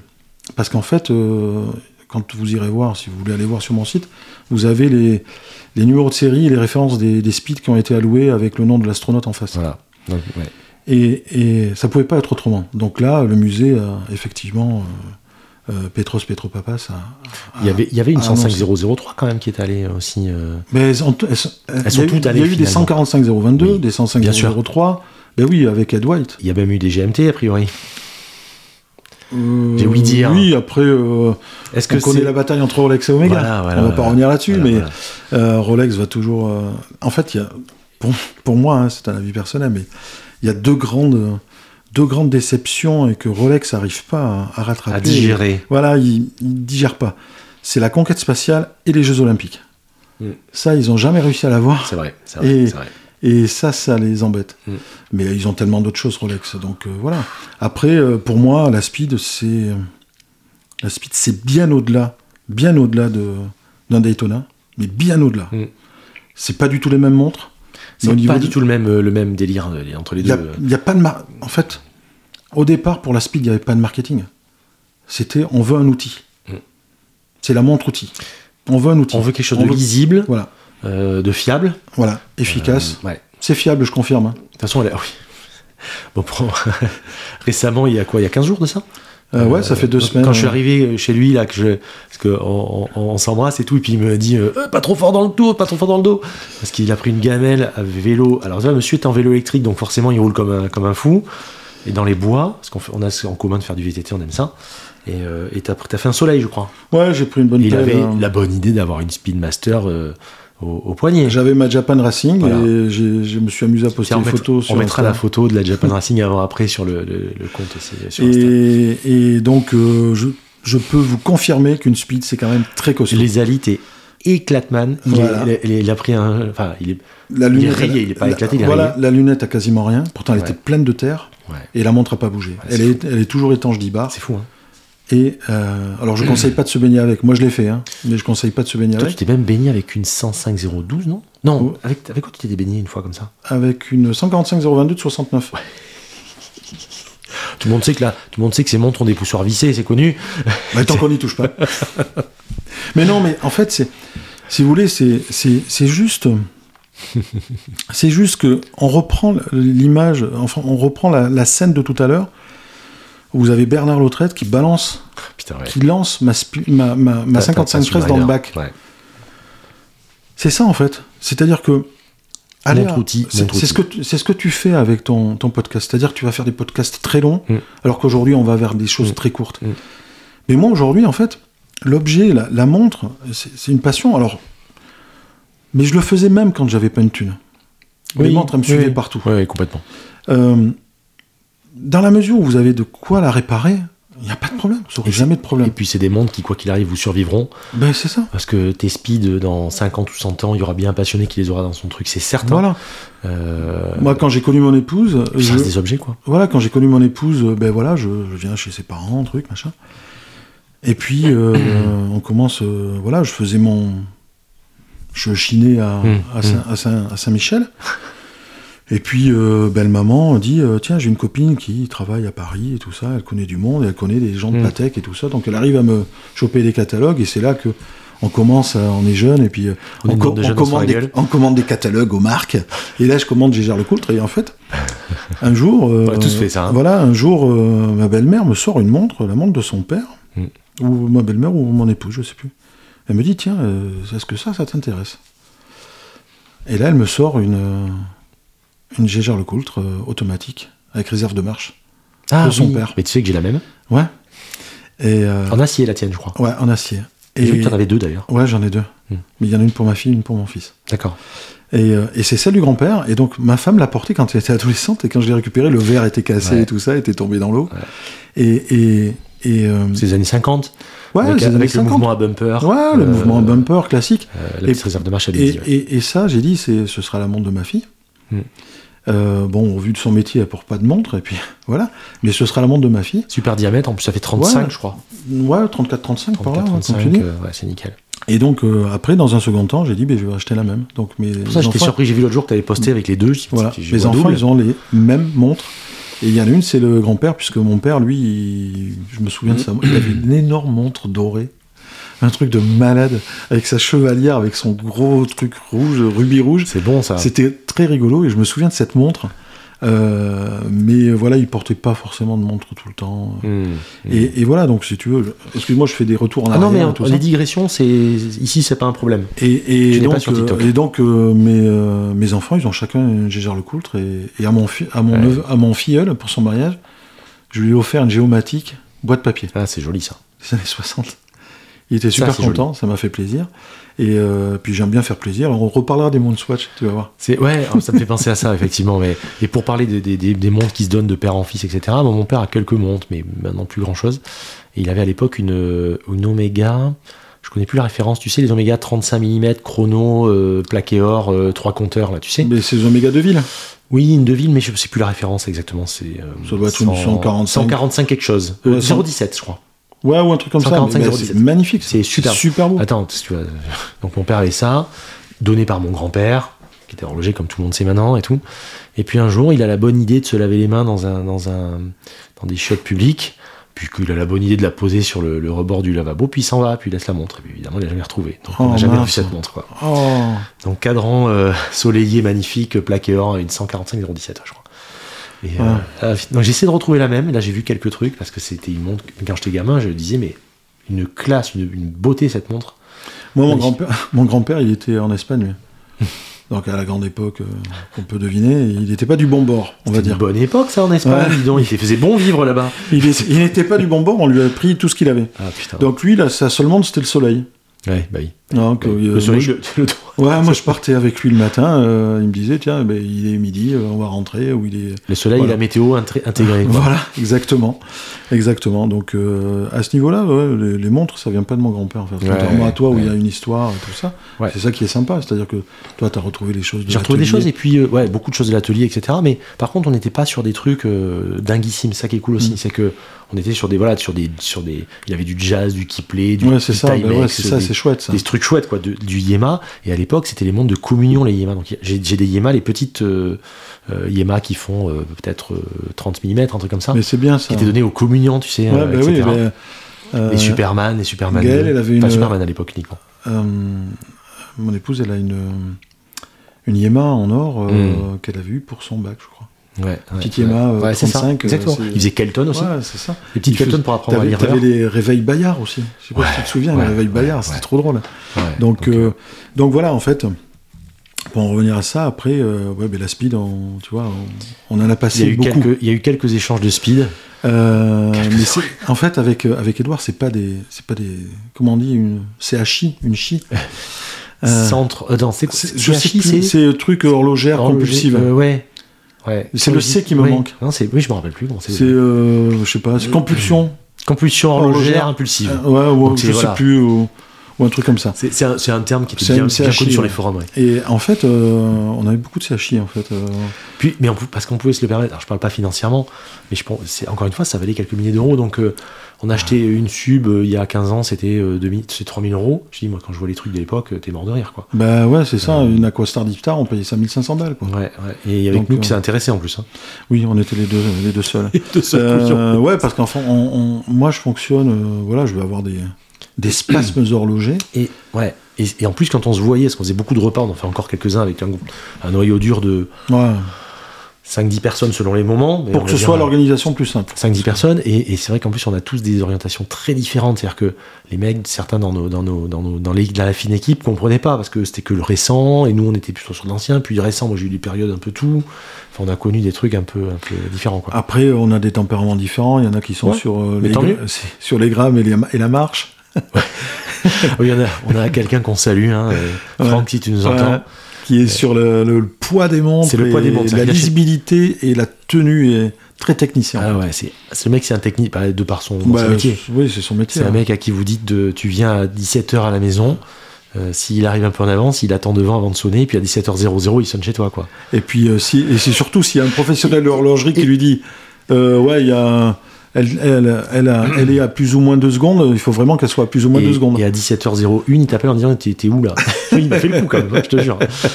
Et, mais, euh, mais non, mais, c'est. C'est avec euh, beaucoup voilà, de a- tendresse parce qu'on l'adore. Voilà, c'est. euh, Il y a, il y a une, une variété de Ouais, personnages. une multiplicité, une variété. Et, c'est ça l'horlogerie. Et, enfin, toute passion va te permettre de rencontrer des gens. Et Mm. moi, j'ai rencontré des gens extraordinaires dans l'horlogerie. euh, encore aujourd'hui. Ouais. Où on partage des passions. Où, Ah non, mais carrément, carrément. voilà, puis, euh, les- les- on a peut-être des caractères totalement différents, Ouais, peut-être- mais on, on s'en fout, on efface tout parce que c'est c'est juste, un- c'est juste du plaisir, quoi, franchement. Mais euh, t'aimes bien quand il y a une histoire. C'est-à-dire que euh, toi, ce que tu recherches en premier, c'est l'histoire de la montre, globalement. La résonance de la montre. Ouais, généralement c'est ça, tu vois, la, la 5513, je l'ai acheté à un pote. euh, Ah oui, ça, Un pote des dans son Landes. pesant de cacahuètes, ah ouais, faut en elle, parler. elle est marrante en fait. Et ce pote des Landes qui avait. euh, il, il a eu des pièces exceptionnelles, ce gars. Mais vraiment des pièces exceptionnelles.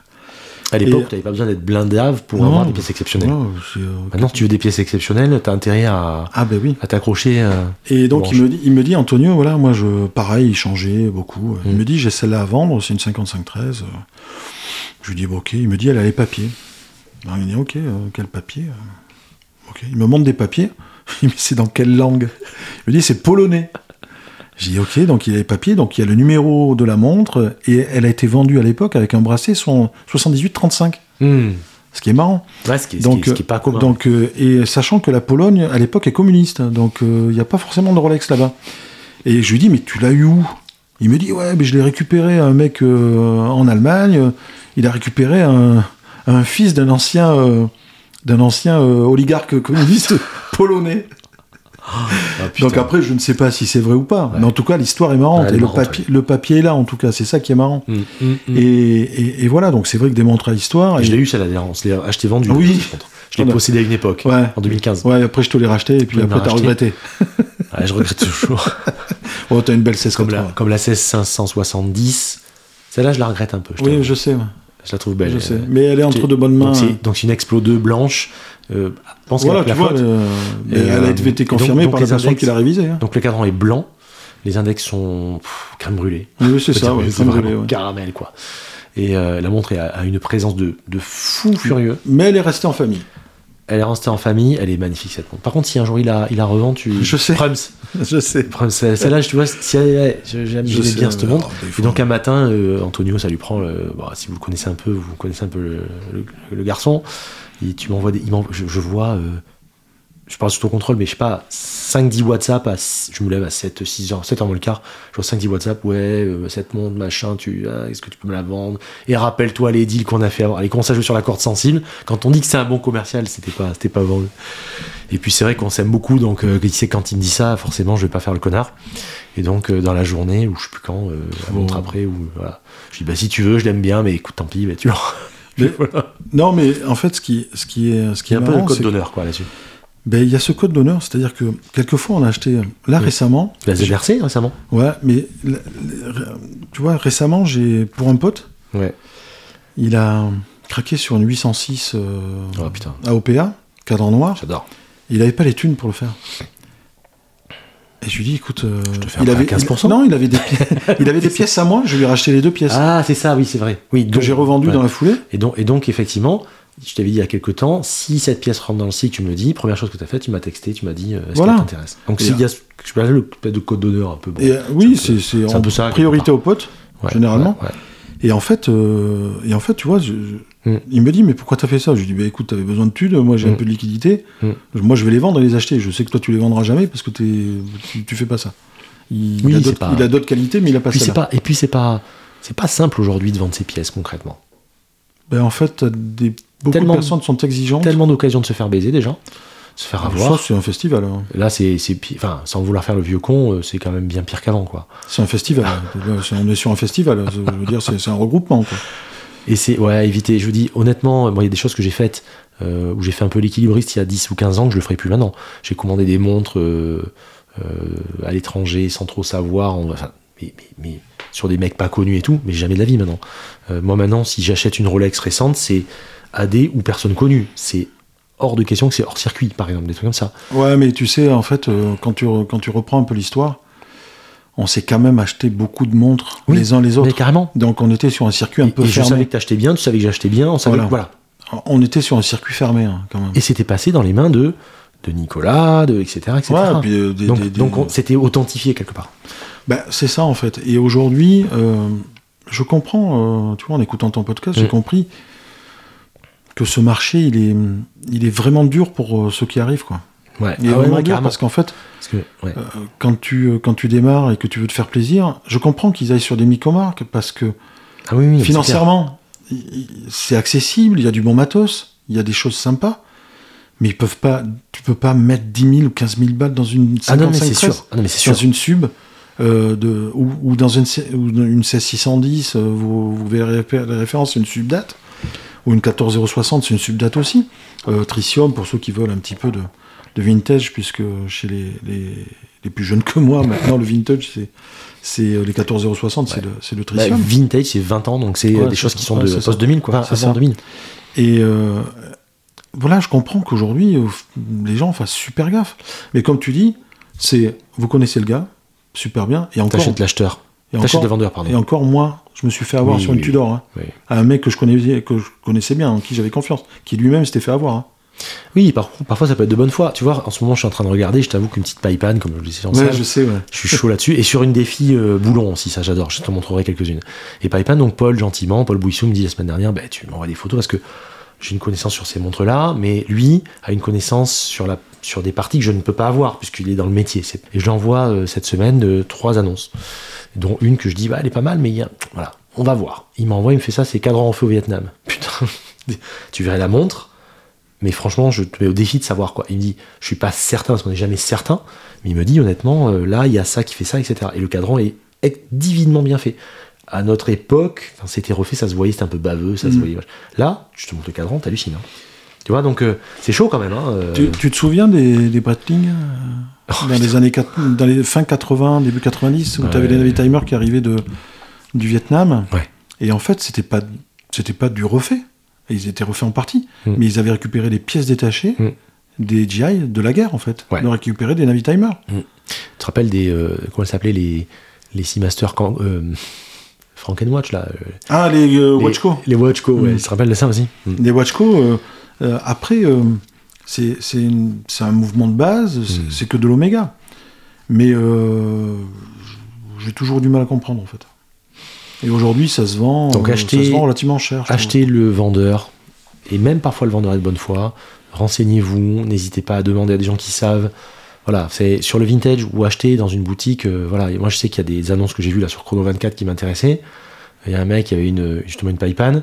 Euh, il n'est pas trust seller, il est connu depuis fin 2022, il a zéro évaluation si tu veux. Bon bah lui, C'est le bon coin, quoi. et c'est italien. Alors je n'ai strictement rien contre acheter en Italie. J'ai déjà acheté en Italie.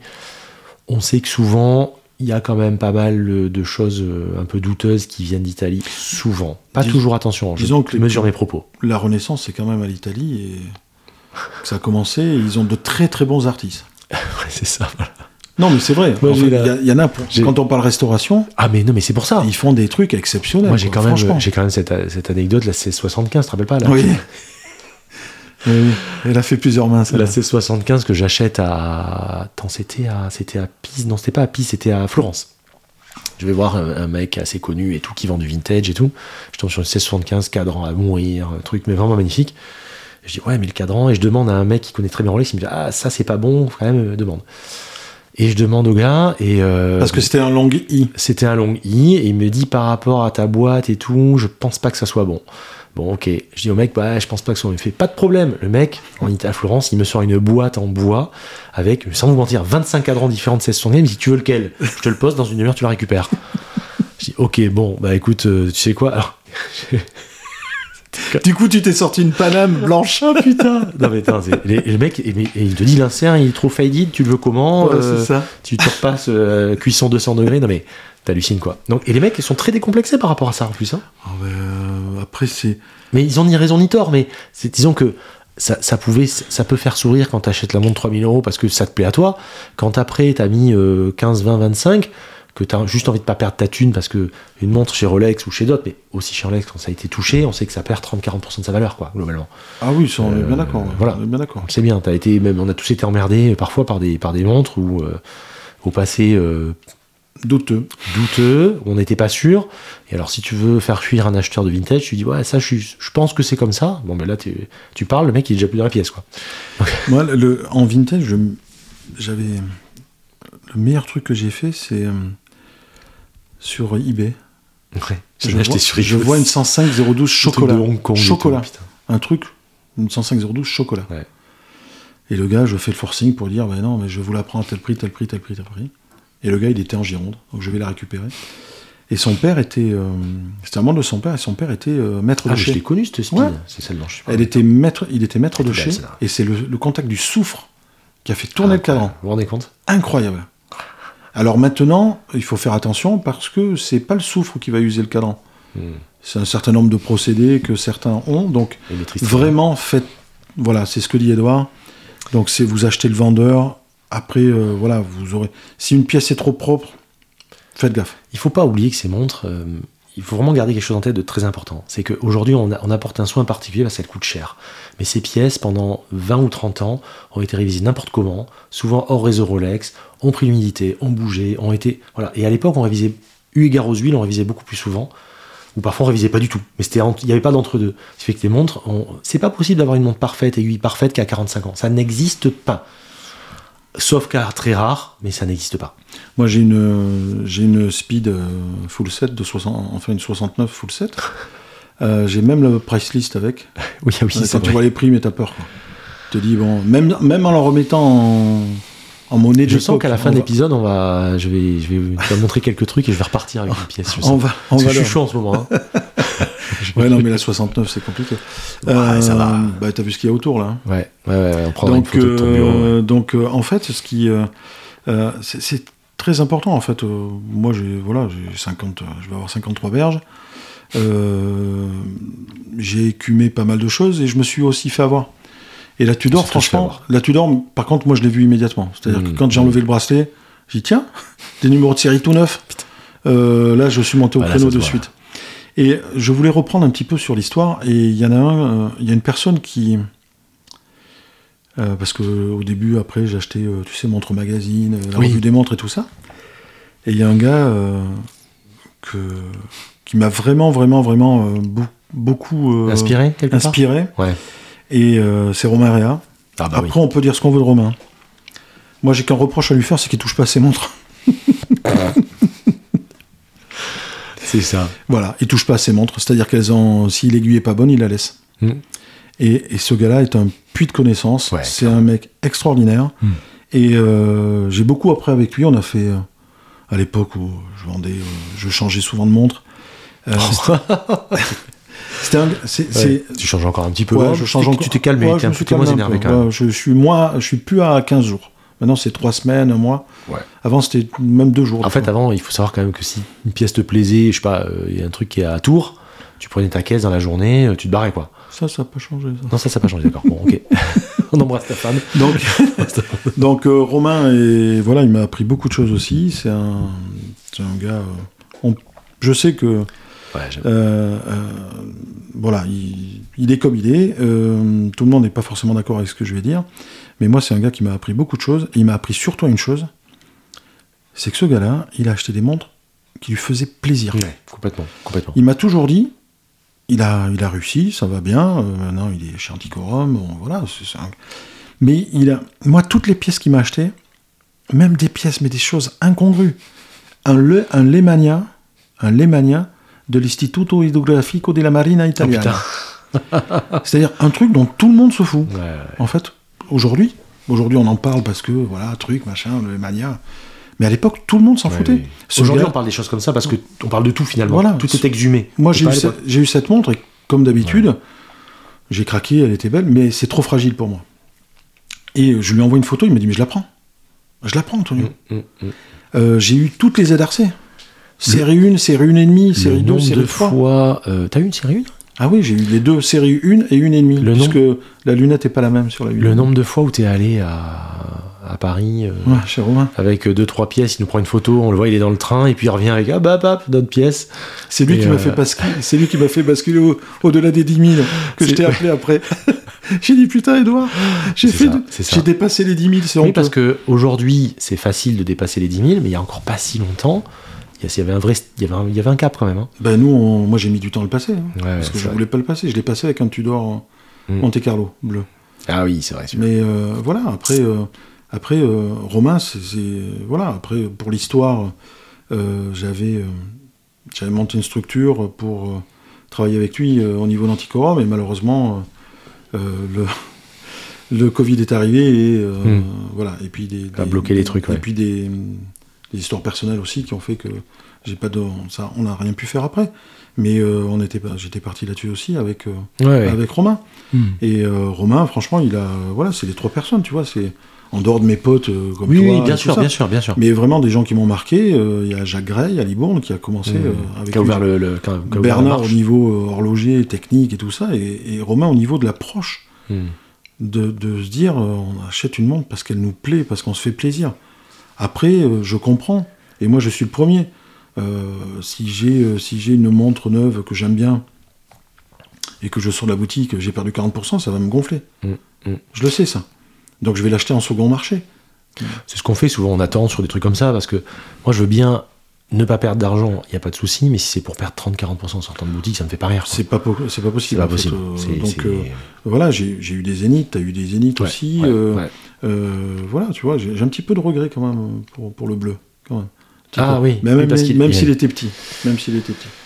Mais j'ai eu des A386, des A386. je- On l'a eu en commun aussi, celle-là. Ben on l'a eu en commun. J'en ai eu deux ou trois des A386. Ouais. Je les ai jamais gardés d'une mais part comme tu parce que dis, c'est c'est fragile. trop fragile. Et, et c'est pas C'est pour, ça que j'aime- c'est pour ça que j'aime bien les rééditions. Parce que voilà, la ZRC là, que tu as ici, on a, la, on a la même, on a la ZRC qui a, qui a ressorti euh, euh, Georges euh, en réédition 38 mm, qui est une super montre. Ah c'est le meilleur des deux mondes quoi. Il, a, il y a un saphir dessus. Maintenant les saphirs, ça faire des bons saphirs bombés qui ressemblent à du plexi. Il y a les vis tripants sur le côté et non pas les espèces de tiges qui allaient dans, la- dans la boîte. Tu te rappelles de ah, ça C'était terrible. Où là tu regardais la montre, euh, pff, je disais euh, est-ce que je vais pas la perdre? Non, il a super bien bossé. C'est super ce qu'il a fait. Moi, je rêve, et j'en ai parlé avec euh, Georges la dernière fois, je rêve qu'il ressorte la série 1. La série 1, Ouais, c'est mais juste. il la ressortira. Mais c'est, Mais- mais c'est une, c'est sublime. C'est la plongeuse. Ouais. Pour moi, si tu veux, en termes de design, Elle est c'est incroyable. l'équivalent, de Elle est la, incroyable. c'est l'équivalent de la Ploprof en fait. Au niveau, elle est ronde, mais t'as des index, t'as les, Ouais, les. Magnum, t'as les index des magnifique. lunettes, t'as la, t'as la couronne boulon. Ouais, je vois très. Euh, Bon, on va essayer de péter le score de Paul alors. Et pour vous dire un truc, là, on vient de recharger le truc parce que le- l'enregistreur avait plus de batterie tellement on a parlé. Non, mais voilà, pour revenir, pour revenir à ça, donc euh, Romain, euh, moi c'est ça que c'est ce que je retiens principalement, c'est-à-dire euh, vraiment il faut, c'est ce que tu dis quoi, c'est-à-dire il faut se faire plaisir. Ouais.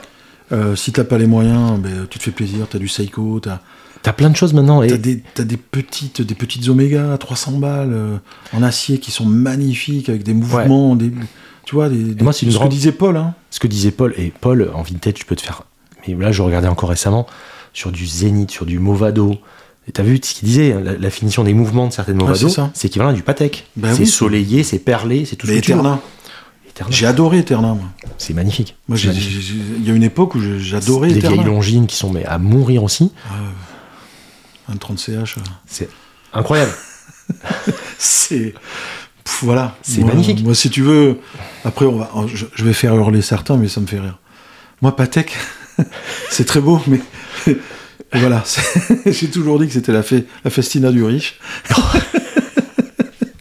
La festina du Non, riche, c'est très beaucoup. très beau. Mais quand vous allez prendre, vous prenez un 30CH, euh, un 13ZN ou Ouais. des choses comme ça, mais le truc, mais, mais même une Non, tige qui devrait être 1-1, Parce que une pièce qui devrait être droite, ils en font un virage, quoi. ce que je trouve incroyable, c'est ce qu'il racontait, c'est qu'en plus, on sait bien que les fonds n'étaient pas ajourés à l'époque, comme maintenant. D'ailleurs, je déplore que ce soit toujours ajouré, mais ou souvent, mais les mecs faisaient ça pour le prochain horloger qui allait ouvrir pour, et pour le plaisir du C'est truc ça. bien fait. Mais C'est on est tellement loin de, de, de, de, de ce qui se fait aujourd'hui. Après, il y a des gens qui font très bien les choses aujourd'hui. Hein, c'est pas ce que je suis en train de dire.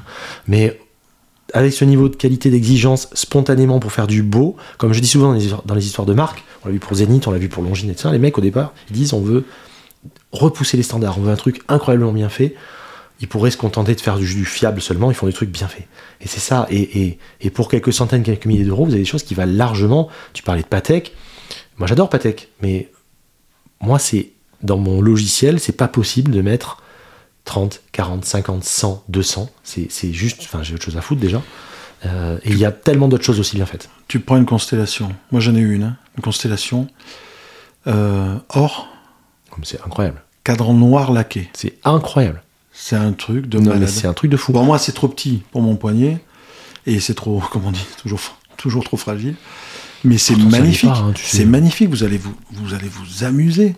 Et puis en plus, moi, j'aime beaucoup Patek. Mais ce que j'aime chez Patek, c'est pas la 5711. quoi. Mais non. Ils ont un chrono avec quantième manuel. Voilà, bien sûr. Une- mais c'est Je l'ai magnifique. vu, je l'ai vu C'est un truc de fou. Si j'avais 70 000 balles à mettre là-dedans, mais je les mets. 70 000. Oui, donc voilà, on dit pas que c'est pas bien. On dit que aujourd'hui, les, pla- enfin, on peut se faire bien plus plaisir pour bien moins cher et avoir des trucs qui sont absolument incroyables. quoi. Bah, chronographe suisse, il y en a partout. T'as vu celui que j'ai amené, euh, la photo, celui Ouais, que j'ai amené à. Il le- est or rose, cadran champagne. Euh, Et un saumon, Landron. pardon, pas et un. Landron. Landron 48. Ben ouais. Euh, il a- Mais Landron, quand t'écoutes, quand t'écoutes les. Et t'as des pièces en plus, c'est un tracteur, c'était Ouais. vendu pendant 50 ans. Mais, hein. mais quand t'écoutes les certains pontes, euh, trucs, Oui, Landron, oui. c'est de la merde. Moi, quand j'écoute mon, hor- mon horlogère chez Gray, qui avait travaillé avec, justement, Mm. qui avait travaillé avec Nicolas, il se connaissait avec un, pardon, Mm. avec un des salariés de, de Mm. Bernard. Elle a dit, euh, voilà, Landron, c'est basique, ça marche. C'est tout ce qu'on ça. demande. Et moi, ce, cet arrêt, cette remise à zéro Ah ouais, à, à 4 heures, ah ouais. euh, mais c'est délirant. J'adore. Ouais, j'adore. C'est génial. Puis quand tu l'ouvres, c'est beau hein, quand même, c'est bien fait. hein. Après, C'était du basique de l'époque. Hein. Mais ouais, mais si tu veux, en fait, il y a, il y a une concentration aujourd'hui sur euh, si t'as pas un 321, c'est d'Adobe. Euh, si t'as pas Manuf, la Manuf. Breitling, attends, parce que la Breitling Navitimer, il faut avoir le Valjoux 72 pour la rareté.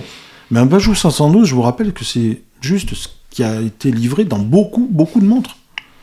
Mais moi, entre un Valjoux 78, un Valjoux 72, un Vénus 178 Non, mais- ou un 321, bah, je suis désolé, mais euh, moi, Et- pour et moi, je vais apprécier autant un 178, quoi. Et je suis pas horloger. Voilà. Mais c'est joli, Et quoi. Ça, rejoint- fonctionne bien. Carrément. Ça rejoint ce que tu disais sur les Daito et les, et les Speed. Euh, je ferai ce que je fais avec les speeds, je le ferai jamais avec le Daito. Ouais, c'est clair. Avec le Daito, euh, parce qu'en fait, sur les forums, bon, après, je suis un peu grande gueule aussi. Donc.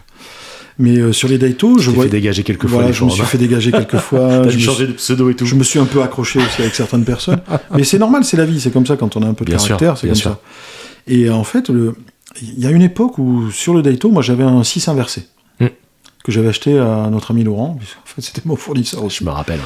Cadran Et, blanc. euh, voilà, cadran blanc. Et tout le monde était sur les forums à l'époque, c'était, ça commençait. Eh oui, les, les Daito, il faut faire attention. Ben ouais, moi je suis les monté, je me rappelle, c'était un ato, un ato Oui. tout dégueulasse, noir, à bande rouge, et je l'avais mis au fond du bassin. J'avais pris une photo. Et encore maintenant, Si on va pas dans l'eau avec une montre comme ça, Ah, mais- on va, on va avec, rien. Quoi. bah, poussoir vissé et tout. Et surtout qu'un ato, aujourd'hui, euh, c'est un petit peu. euh, tu, vas dans les bons quartiers euh, de Paris et province, t'as des natos, bah, c'est un peu chic, machin et tout. Nous à l'époque, on mettait des natos, euh, on nous regardait en disant mais qu'est-ce que c'est que cette merde c'est ça. quoi. Mais ça vient des, ça vient des, des Tudors en fait. Ça a commencé avec, euh, en s'intéressant euh, aux montres militaires. Maintenant, c'est un peu, c'est un peu chic parce qu'ils ont fait des variants des machins. Donc quand on achetait des natos, franchement, euh, Bah nous c'était pour éviter de perdre la montre. c'était pour éviter de perdre la montre. Les speeds c'était pour éviter de perdre la montre. Les les- j'ai mis- j'ai mis des speeds dans l'eau, Ouais, oui, parce que en fait je les, ai- je les avais postés sur les forums pour justement une fois de plus ben, montrer aux gens qu'il faut arrêter de sacraliser ces objets-là. ouais. Bien sûr que je vais pas aller mettre ma euh, je vais pas aller mettre ma 105-012 qui est toute d'origine dans l'eau. tu vas pas plonger. Je euh, vais pas aller faire du VTT avec. Mais quand tu as une montre pour laquelle on a toutes les pièces, bien sûr. Mais bon, moi, elles vivent avec moi. Voilà. Non mais carrément. Et puis tu te rends compte que même en faisant comme ça, finalement, tes pièces sont en super état et qu'il n'y a pas de souci. Quoi. Ben voilà, moi j'ai essayé de les garder pas un des peu pièces. euh, Tu vois, on parlait de la Polaris. Ah, a on, la parlait Polaris tout, au poignet, on parlait tout à l'heure de. Je vais reprendre sur le, le truc où on disait euh, pas de fond ajouré, euh, Hmm. enfin pas de fond euh, transparent. Je vois hors de ça. Surtout sur les plongeuses. Alors ça, je j'arrive toujours pas à comprendre. Mais c'est comme ça, c'est- le marché qui veut ça. Ouais. Donc voilà, moi je suis sans doute un, un Non, ça m'a- c'est, quand même dommage d'avoir un fond à jouer. Tu vois, la planète Océan, par exemple, c'était dommage d'avoir mis sur les deuxième génération et le 8500. Oui. Alors que nous, sur les 25, on aimait, Sur les bien, 25 on, 00. on aimait bien avoir au poignet la gravure. euh, Tu le sortais l'été, t'avais la gravure. euh, T'avais le négatif de la gravure. On serrait un peu trop. Mais c'est pareil, les 20 un- un- voilà, une planète océan euh, 2500 euh, avec le l'état modifié, bah, ça vaut pas grand chose en prix, je veux dire. Ça vaut 3000 balles maintenant, je crois. Enfin, pas grand chose. Attention, hein, je mesure mes propos, c'est de l'argent, mais ça reste raisonnable eu égard au marché horloger aujourd'hui. Moi, je trouve ça cool comme montre. Pour une montre tout terrain. Et vrai tout C'est terrain. une montre tout terrain. Et les finitions, elles sont dignes euh, d'une Ah bah, marque euh, à la couronne, Ouais, sincèrement. ouais, ouais. Là, j'ai récupéré, j'ai échangé un- une montre euh, avec un pote, j'ai récupéré une 45.5, Hmm. une PO 45.5 orange. Euh, ça se porte facilement, franchement. Mais je l'ai eu, le ça- 45, je ça, moi. ça pèse Je l'ai 200, ça pèse 200, Non, mais sur cette génération, 220 oui. grammes, c'est un peu lourd. Sur cette génération, oui, parce qu'elles étaient à peu près fines. Ouais. Sur la génération d'après, c'est importable. Ah, sur le 8500 Ah bah sur Ouais, le ils, ont 8500, c'est mort. ils ont épaissi un petit peu. Mort. Mais voilà, tu vois, de- je- on, on parlait des fonds. Là, quand euh, j'ai eu la panne avec cette, euh, cette GGR, Avec la, voilà, la GGR, ouais. avec la Polaris, alors c'est pareil, c'est une réédition. On va me dire, ben, c'est une réédition. Sauf que celle-là, sauf que celle-là, je la passe en test, elle passe à 10 bars et Mm, qu'elle est mm. dépannable. Mm. Voilà. Et, et qu'on a des pièces et que tout va bien. Et en fait, celle-là, j'ai eu ce problème, donc euh, une vis qui s'est baladée dedans. Malheureusement, ça m'a bloqué tout le truc. Une vis qui a cassé, en fait, euh, c'est une bêtise, euh, je l'ai tombée, euh, en fait, elle, elle Je l'ai tombée Elle était, excusez-moi, excusez-moi, je l'ai faite tomber, j'ai voulu raccourcir, c'est bonjour, sais, C'est le bon joueur, ouais. bonjour. Laisse moustache. Et euh, voilà, c'est ça. Et en fait, euh, elle est tombée, elle était dans une boîte de transport, et puis elle est tombée, puis j'avais pas fait gaffe. Ouais. Et donc Nicolas l'a ouverte. Les gars, ils bleuissent toutes les vis. Ouais, bah ça oui, sert à qui? On le voit pas. Mais Carrément. Mais quand t'ouvres, ben c'est juste magnifique. Quoi. Ouais, c'est hyper beau. Et moi, quand euh, Nicolas, il avait sur l'atelier un 30 CH, Non, mais c'est ah, en, plus- en magnifique. plus, en plus, il les garde. magnifique. Quand il sait que je vais passer, il les garde de côté. Et là, il ouvre, Non, mais il trop le fond, C'est Trop beau. et il me dit tiens, regarde. Non, mais c'est. Là, tu c'est- regardes. C'est Ah, merveilleux. C'est mer- Moi, j'ai pas envie de. Voilà, je, je m'en fous de voir mon 321. Moi, je sais qu'il y a une belle mécanique. C'est comme. Voilà, c'est comme les vieilles caisses, quoi. Ouais, pas- j'ai pas envie de voir un, Non, puis un c'est flat puis 6. c'est quoi. pas c'est pas cohérent enfin avec le truc. Est-ce que est-ce que sur un flat 6 euh, par exemple comme tu dis tu mets tu mettrais un tu sais un capot enfin un coffre en, Ouais, plexi euh, Ouais, transparent ça, tu sais ça. Non. ça n'a pas de sens. Non, pour moi, ça n'a pas de sens. Après, euh, je comprends qu'il y en ait qui aiment regarder. euh, voilà, c'est vrai Ouais. c'est- c'est non mais c'est joli. C'est joli à voir mais C'est Voilà. pas. En fait, il n'y a pas de. il voilà, faut a, pas y a pas de cohérence et puis après encore une fois chacun fait ce qu'il veut. Sur une récente ça ça. choque pas mais enfin sur une plongeuse ça me choque davantage parce que euh, on connaît les contraintes de, de pression sur les montres c'est antinomique en fait si tu veux. C'est complètement antinomique. Une plongeuse avec un fond un fond euh, saphir, c'est autant de problèmes pour la, la pression, c'est autant de problèmes pour l'entrée- la pénétration de l'eau, c'est autant de moyens de faire pénétrer l'eau aussi. Ah bah oui. Euh, alors qu'une tool watch au départ, une montre outil, c'est fait pour être euh, simple et le plus, au plus tu fais simple, quand on parle des monoblocs, au moins tu as d'entrée d'eau possible. Plus tu fais un fond comme celui-ci, plus tu as d'entrée d'eau possible. Mais t'as compris Rolex. Ben ouais. Et tu sais, moi, quand j'étais, quand, quand j'ai commencé à collectionner, il y a, je me posais une grosse question. Ça paraît débile maintenant, mais je dis, mais comment ça se fait que, les Rolex n'ont jamais rien de gravé, ni un fond plein comme ça? Parce que c'est vrai que ça fait drôle. Mhm. Quand tu connais pas les Rolex, que tu sais pas au départ que c'est sur, entre, à l'entrecorde, tu vois toutes les montres où il y a marqué waterproof à l'époque, machin, ce que tu veux. Numéro de série, là, tu vois Rolex, il y a toujours un fond plein. Et au début, la première que j'avais eu, je dis, mais c'est- il y a, il y a- il y a un problème. Il a, il a- il a poli le truc, quoi. C'est pas possible. Et en fait, c'est génial d'avoir ça. Et en fait, ils ont tout sur le cadran. Ils ont gardé. Il y a tout sur le cadran, et ce que je trouve super avec Rolex là-dessus, c'est vraiment. euh, euh, comment dire Oyster, étanche, perpétuel, automatique. Enfin, tu vois, tout, tout est imagé d'une bonne façon. Ouais. si tu Alors qu'en français, ce serait, en français, ce serait moins bien hein, sur le cadran. Ça serait dégueu, ouais. Huître perpétuelle. euh, ce serait moins. superlatif, certifié officiellement. euh, bon, Ça, c'est un peu long. Là, si vous cherchez du 6 lignes, vous en aurez. Oyster, juste la date. Voilà. Just, tu sais. C'est ça. Après, t'as t'as- certains disent à la date du juste à l'époque. t'as- t'as une, t'as une Rolex. euh, T'as juste la date 12 donc lignes. Ça te montre bien tous les jours que tu as pris la bas de gamme. 12 quoi. lignes. Mais voilà, tu vois, quand on parlait des montres à histoire, je me, je me remémore aussi euh, une montre que j'avais achetée, a toujours à Laurent, tu vois. Parce que lui, c'est un dénicheur extraordinaire. Ouais. Une 55-12. Mais manger, mais Ah oui. tu peux pas t'imaginer comment c'est manger, quoi. Moi, elle a vécu celle-là. Ah ouais, elle, est- elle arrivait d'un plongeur, elle appartenait à un plongeur de mer du Nord. Hmm. Elle était démontée. Par contre, c'était une. Elle avait, tu sais, des écritures argent, Oui. biton. Et euh, je l'avais amenée au, à la des Rolex à Bordeaux. Ah bah, ils ont dû halluciner. Quoi. il on rechargeait pas à l'époque. On rechargeait pas. Le gars, il avait essayé de, de marteler le fond. Il Ah, avait putain. martelé le, le fond pour Hmm. essayer de garder l'étanchéité. Et après, il avait mis la, tu sais, la graisse Rolex. Il avait mis et elle était étanche. Tu me rappelles, tu m'as dit. Et elle était étanche. Mais c'était euh, historiquement, c'était super. T'avais un truc, j'aimerais que tu me remémores, qui était génial aussi. T'avais, c'est sur ta 1665. Attends, euh, non. Sur laquelle où t'avais eu un moment le plongeur qui s'était fait bouffer la corne ou je sais pas quoi. Il y avait eu une histoire de, de corne. Alors, Qu'est-ce que c'était déjà? il y a, il y, a, y, a, y a deux sidewallers importantes. Il y a une sidwaller, en fait, euh, il y a un gars qui arrêtait pas de dire Ouais, j'ai ma montre militaire, j'ai ma montre militaire. Et puis, euh, ben, toujours Laurent. hein. voilà. Et euh, c'était le voisin, euh, un voisin de Laurent. Et il disait Ouais, j'ai une montre militaire avec date. Une Rolex. Et on a toujours cherché parce qu'avec Laurent, on se disait Mais ça peut être quoi? 1680 1665 Dans l'armée, après, Mm. il n'y en a pas eu. Mm. Même si euh, l'armée a pu commander euh, ce qu'on appelle des, des, des commandes d'étagère. hein, C'est-à-dire Ouais. qu'ils commandaient euh, hors. Hors, euh, Hors spec d'origine, quoi. Ouais, hors euh, commande globale, Mm. grosse commande. Mais Laurent en parlerait mieux que moi. Et, euh, et ça a duré bien 3-4 ans, tu vois. Et puis un jour, euh, je prends contact, je sais pas pourquoi, on prend contact avec le gars. Et le gars me dit, ouais, je, j'ai ma montre à vendre. Je dis, mais c'est quoi comme Il me dit une Seedwaller.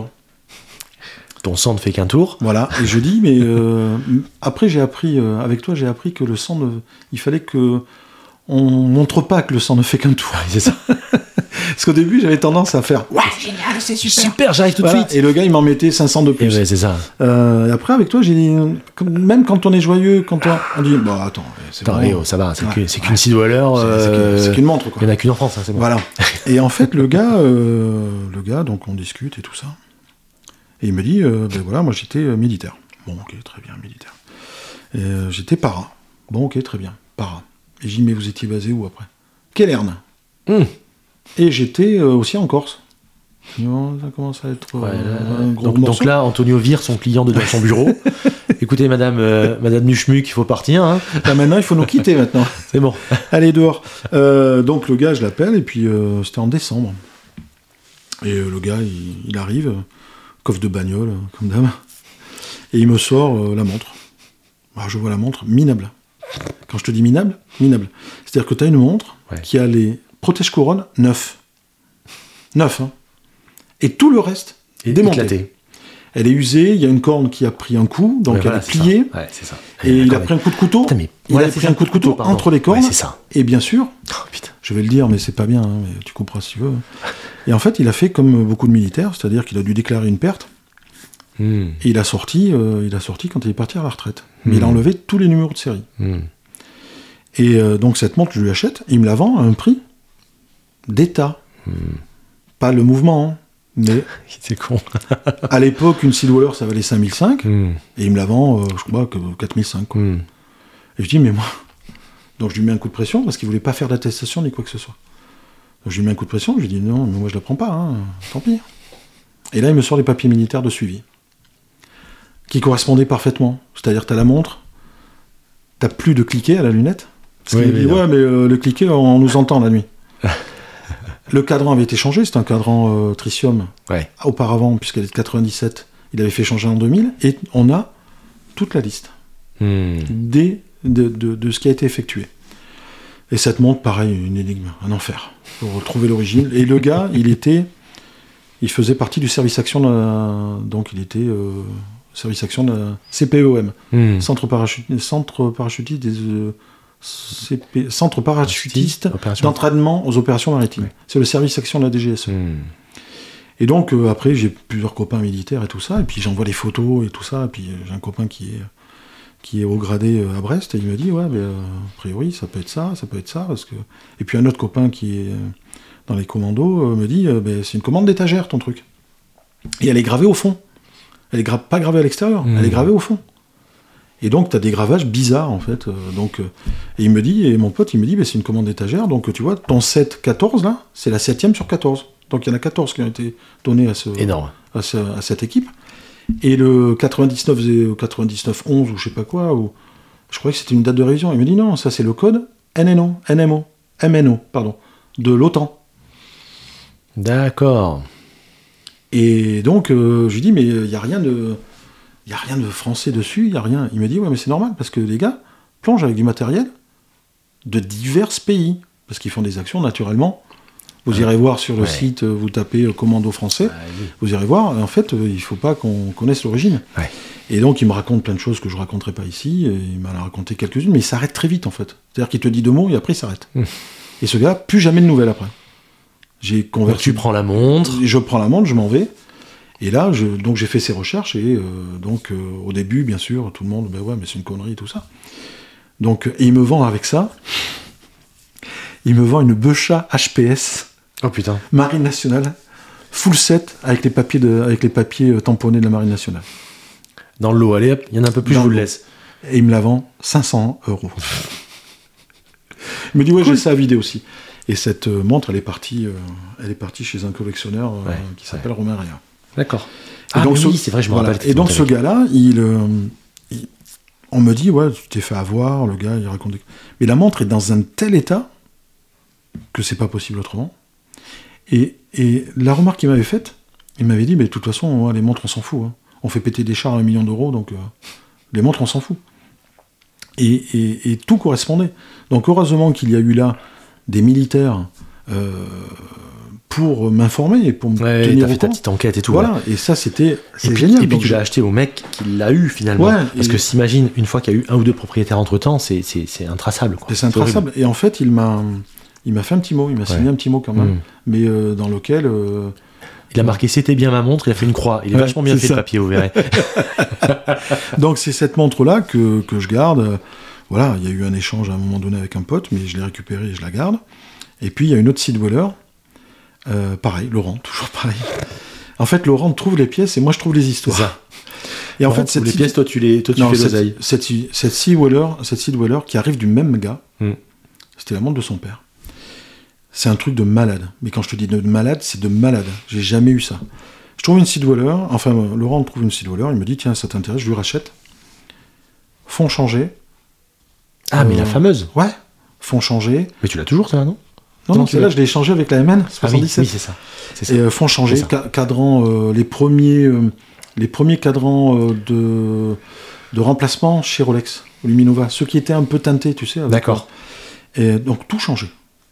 Et on se retrouve avec un bracelet 9350, la référence du bracelet, pardonnez-moi, Mm, mm. euh, avec quatre lames, toutes Putain. numérotées de 1 à 4. De 1 à 4.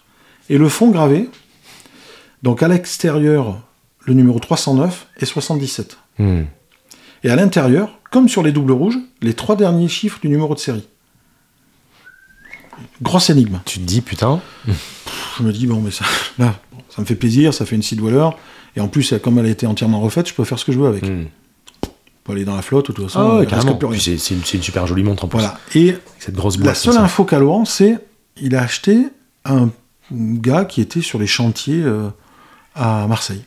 D'accord. Donc moi, je m'en vais chercher, et c'est qui, et c'est quoi. J'écris à des potes horlogers qui me disent, ouais, ça ressemble à, à du gravage du, des GERS, donc du GERS, Mm, mm.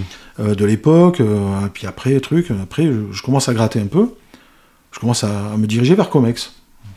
Moi, Un pote me dit, euh, ouais, ça ressemble à des, au, premier Yeah, ouais, gravage, au yeah. premier gravage, parce que c'est frappé en fait. Il me dit, ça ressemble au premier gravage de, de Comex. De la Comex. Donc euh, après, je me dis, non, c'est pas Comex, c'est pas possible. Et après, je me dirige vers Sogetram. Mm. Et là, euh, je m'inscris sur la page Facebook euh, de, la Sogetram, et puis je, voilà, je lance des trucs. On discute, on discute Ploprof, parce qu'il y a eu pas mal de Ploprof. C'est une super histoire, la Sogetram a une histoire énorme. Moi, Ouais. j'ai- récupéré le document. Mais tu t'es pas fait jeter Enfin, je veux dire. euh, Non, non, Parce que je- les mecs, on peut, on peut s'imaginer qu'aujourd'hui, ils en ont rien à Mais foutre. non, mais parce qu'en fait, j'étais inscrit aussi sur euh, Spiro Vintage, et tu as vu tout le matos que j'ai, donc euh, j'ai un peu de matos, de, vieux matos de plongée. Ouais. Et puis, etc. et puis voilà, puis avec Théo Mavrostomos aussi, donc voilà.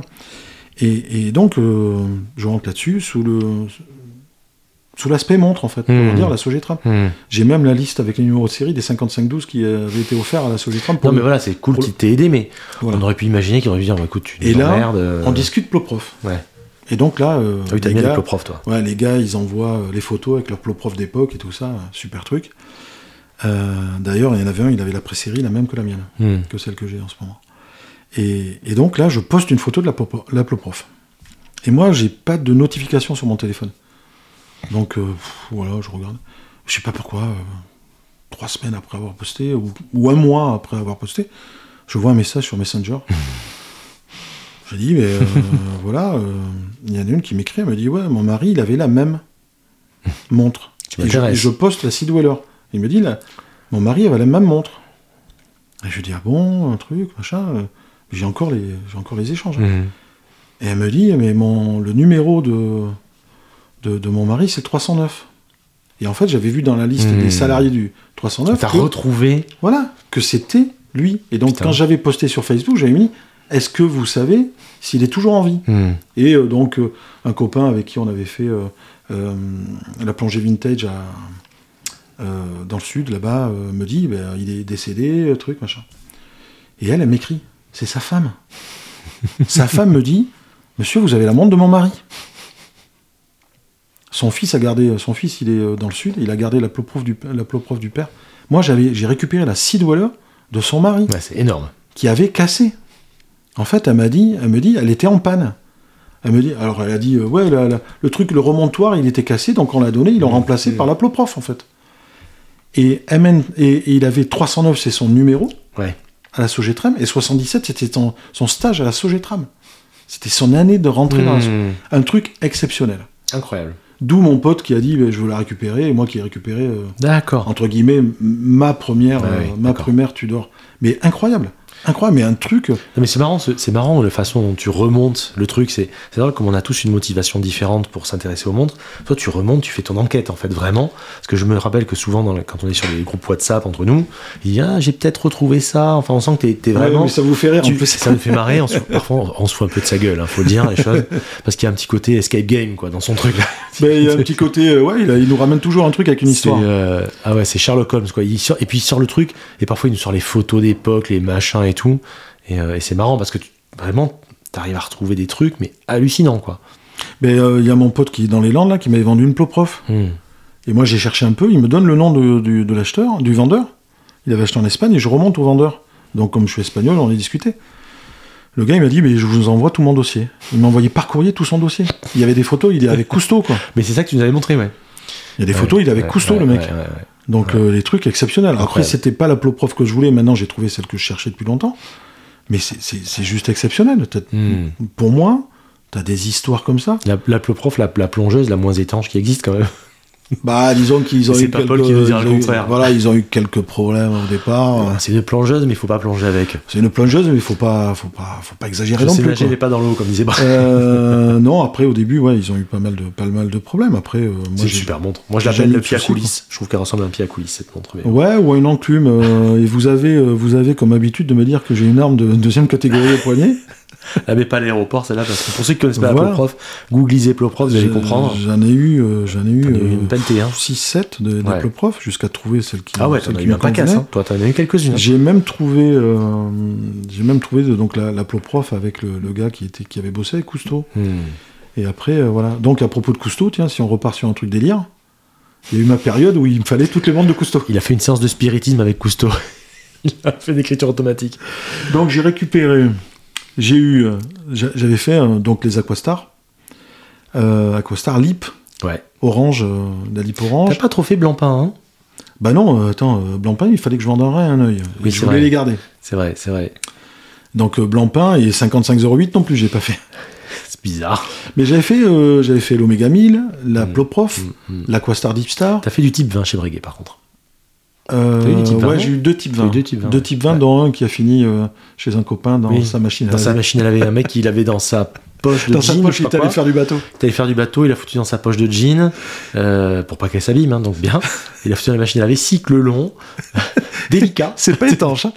Et c'est pas étanche. Là, par contre, c'est pas étanche du tout. Il l'a retrouvé. euh, Elle est un peu, le plexi est un donc, peu euh, On pensait qu'elle était dans un bain d'huile, mais pas du tout. C'était pas une HPS. Pour ceux qui connaissent ouais, le, le bain d'huile chez, chez Beuchat.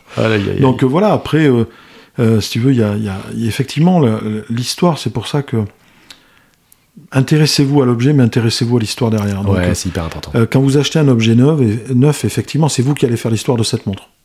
Après, tu peux avoir, oui, l'objet qui n'a pas d'histoire en soi, parce que tu vas aller faire l'histoire, mais je trouve qu'il y a aussi dans les récentes, on en parlait justement, une, une certaine micro-marque, nouvelle marque, où, où les, les gens qui créent la marque ont eux-mêmes une histoire qui, qui, qui transpire sur la montre quelque part. Tu vois ce que je veux dire? Qu'il arrive temps de pas mal de choses. Ça peut être intéressant, Euh, tout à fait. Après, euh, comment te dire? Mais c'est pas du tout la même chose. je, je me méfie du storytelling. Oui, bah. C'est ça qui, c'est ça qui m'embête un peu. Alors peut-être que je suis trop. Non, mais il y a à boire et à manger. Hein. Voilà, peut-être que je suis trop vieux et que je comprends plus rien. C'est possible. Après, euh, Non, tu étais déjà pareil il y a 15 ans. il n'y a pas de souci. le, story, le storytelling me gêne. Euh, en faire trop, voilà, je veux dire, c'est tu vois, toi tu parles de ton grand-père, euh, fais- tu vas pas euh, passer de.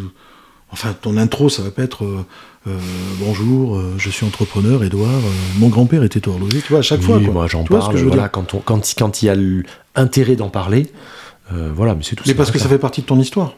Après, quand tu lances certaines marques de montres uniquement là-dessus. Ouais, je comprends. moi ça me gêne en fait. Tu vois, moi j'ai. Euh, Ça s'entend. on, on a démarré avec, euh, on a démarré avec, euh, avec Étienne, Mm. Balti, quand il faisait sa tournée femme. mec, ouais. Et moi, Je lui, avais pris, bien. je lui avais pris deux chronos, dont un, c'est mon beau-père qui l'a maintenant. Mm. Et, et, son histoire est très sympa, tu vois. C'est- un bon exemple. C'est un bon exemple. Il a fait un bon storytelling dessus, et voilà. Hum, J'ai acheté ce chrono. Mm. Euh, après, je j'en rachèterai pas d'autres. Voilà, ce que je veux dire, c'est que voilà, Étienne Malek, c'est un bon exemple. Euh, Il y a quand même euh, un vrai amour pour l'automobile aussi, qui est souvent Ouais, étroitement lié, la course automobile, pour la performance, pour. Enfin, je trouve cet univers cohérent, si tu veux. Et là, on a, parce qu'en France, storytelling en France, c'est c'est un gros mot. Aux États-Unis, c'est, enfin, en France, c'est raconter une histoire, c'est un peu être bonimenteur quelque part, alors qu'aux États-Unis, c'est pas du tout la même chose. Mais ce qu'il raconte, voilà, moi, je- je- j'arrive à rentrer dans ce, dans ce, jeu-là. Après, là où tu as raison, c'est qu'il y a des marques qui se légitimisent à, à- à- tort sur des trucs en inventant des histoires ou en recréant des histoires ou en se nourrissant de quelque chose, en donnant quelque chose. Là, je suis d'accord avec toi. Il y a à boire et à manger parce que c'est. Tout le monde cherche son histoire aujourd'hui. Enfin, tu vois, mais ça me fait pincer du, du, du, mais ce que je disais la semaine dernière, euh, je reviens sur Lip, moi ça me rend fou quand je vois des marques qui par contre ont une histoire de fou, mais chaque page de Lip, t'as une histoire quoi. Et les mecs, putain, mais Ah. tu comprends? Enfin, je sais pas si tu me suis là-dessus, mais. euh, Moi, j'ai deux lips, euh, j'ai deux lips euh, au coffre hein, que je ne touche pas, qui sont, qui est la lip de ma belle, de belle Ouais. maman ouais. et une lip homme que j'avais acheté pour, pour Mm. mon épouse, euh, Mm. lip talon. Mm. L'histoire de lip est, est simplement. Talon, mais bâche ma que ce soit au niveau horloger, au niveau sociologique, C'est incroyable. c'est exceptionnel. C'est exceptionnel. Cette marque devrait. Enfin, il suffit d'ouvrir une page de bouquin chez eux pour avoir une histoire dingue. C'est ça. C'est fou quoi. Ils ont eu du blanc pain, ils ont importé blanc pain, ils ont importé. Breitling. C'est des trucs de malade. Et, et voilà, tu vois, ça, ça, tu peux faire une histoire. Après, Étienne, moi, c'est quelqu'un que j'apprécie beaucoup. Et euh, quand on s'est vu au Mans l'année dernière, il m'a montré, euh, Mm. il m'avait montré son chrono. Euh, donc je passerai le voir en boutique. Je dis Mm. pas que je craquerai pas pour ce chrono, parce qu'il est très beau. Mm. Il, il- il sait jouer sur les critères qu'on aime. Alors, il s'appelle Tricompax, alors on va faire hurler Paul, mais. Ouais, le compact. ouais, ouais. non, non, mais c'est bon, Paul, merci. on va dire, euh, c'est bon, épaule, ça va. Les puristes, c'est Euh, bon. Moi, Quadri Compax, je connais aussi.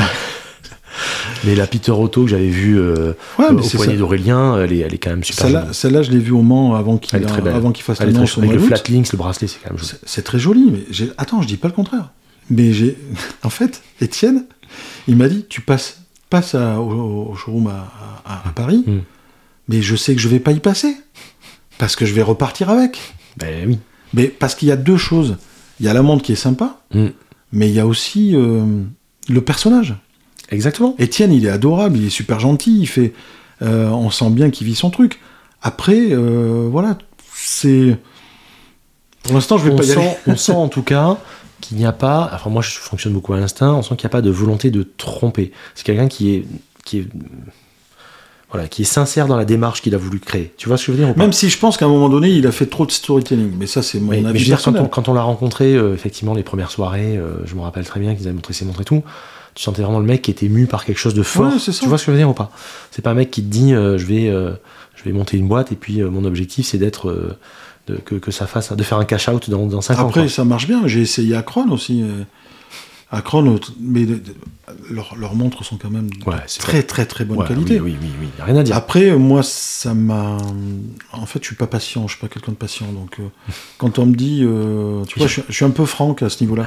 Quand on me dit, vous aurez votre montre en décembre, Oui. c'est pas en mars ou en avril, quoi. Alors Et- qu'à l'inverse, Bianchi nous a fait une belle. a Ah, Bianchi montre, été euh, très bien. On a eu la, la JB, ouais. Mais JB 200. si, si tu veux, c'est ça. C'est-à-dire que on l'a attendu. Je l'ai attendu, je l'ai attendu tellement longtemps que ça finit par me dégoûter. Après l'heure, c'est plus l'heure. Voilà, donc euh, la Crown, je l'ai revendu dans la foulée. Je l'ai mis deux fois, je l'ai revendu. Donc euh, les, les micro-marques, euh, c'est sympa. Après, il y a de... En fait, il va falloir que ça se calme un peu aussi, là. Parce que le moindre truc, c'est on crée une marque, on Ouais. crée... Voilà, c'est bien parce que c'est vivant. Je trouve que c'est quand même, ça, pour moi, ça a quand même une portée positive, quoi qu'il arrive.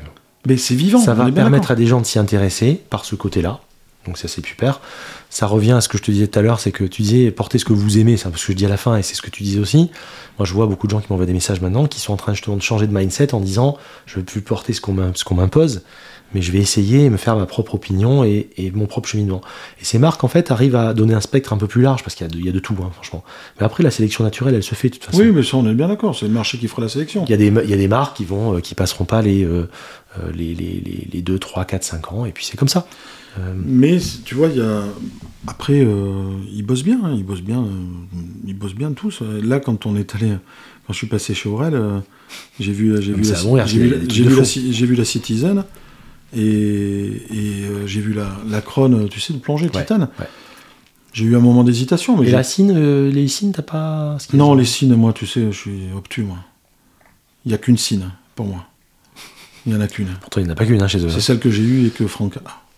EZM. Ah oui, oui, oui. ZM1, ouais. Ah bah oui, t'as un chrono gaucher, euh, titane. Le problème avec Franck, c'est que tu, il te la rendra pas tout de suite parce que c'est un Non, conservateur. Franck, s'il te plaît. non, non, il, il a raison, il a raison. C'est une pièce exceptionnelle. ouais, ouais. C'est- D'ailleurs, la petite doxa, je, je vais pas. Faut passer à la menace maintenant, mon ami. Euh, là, je pense que. Non, mais si, si tu veux, voilà, j'ai, voilà, après les, il y a des marques comme ça, mais en fait, il y en a tellement qui sortent que je pense qu'à un moment donné, on se perd dans tout ce qui sort. Oui, mais il y a une sélection naturelle encore, Voilà. comme je te dis. euh, Après, moi, ce que j'aime bien quand je discute euh, avec des, des gens qui, qui démarrent un peu, c'est. J'en ai fait démarrer déjà. J'ai fait démarrer beaucoup de collègues, beaucoup de collaborateurs. je sais, même dans Mon ton frère. ancien boulot, quand tu étais dans ton ancienne boîte. Voilà. Il y, en a, rappelle, y en a plein frère qui. aussi. Mon frère aussi.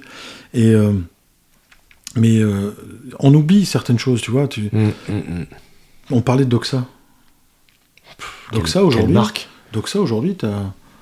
T'as vu le- la 1000 euh, avec le Ah cadran ouais. spécial et Ah tout ouais. ça 1400 balles, quoi. Ouais. Alors, c'est vrai que c'est beaucoup, 1400 balles.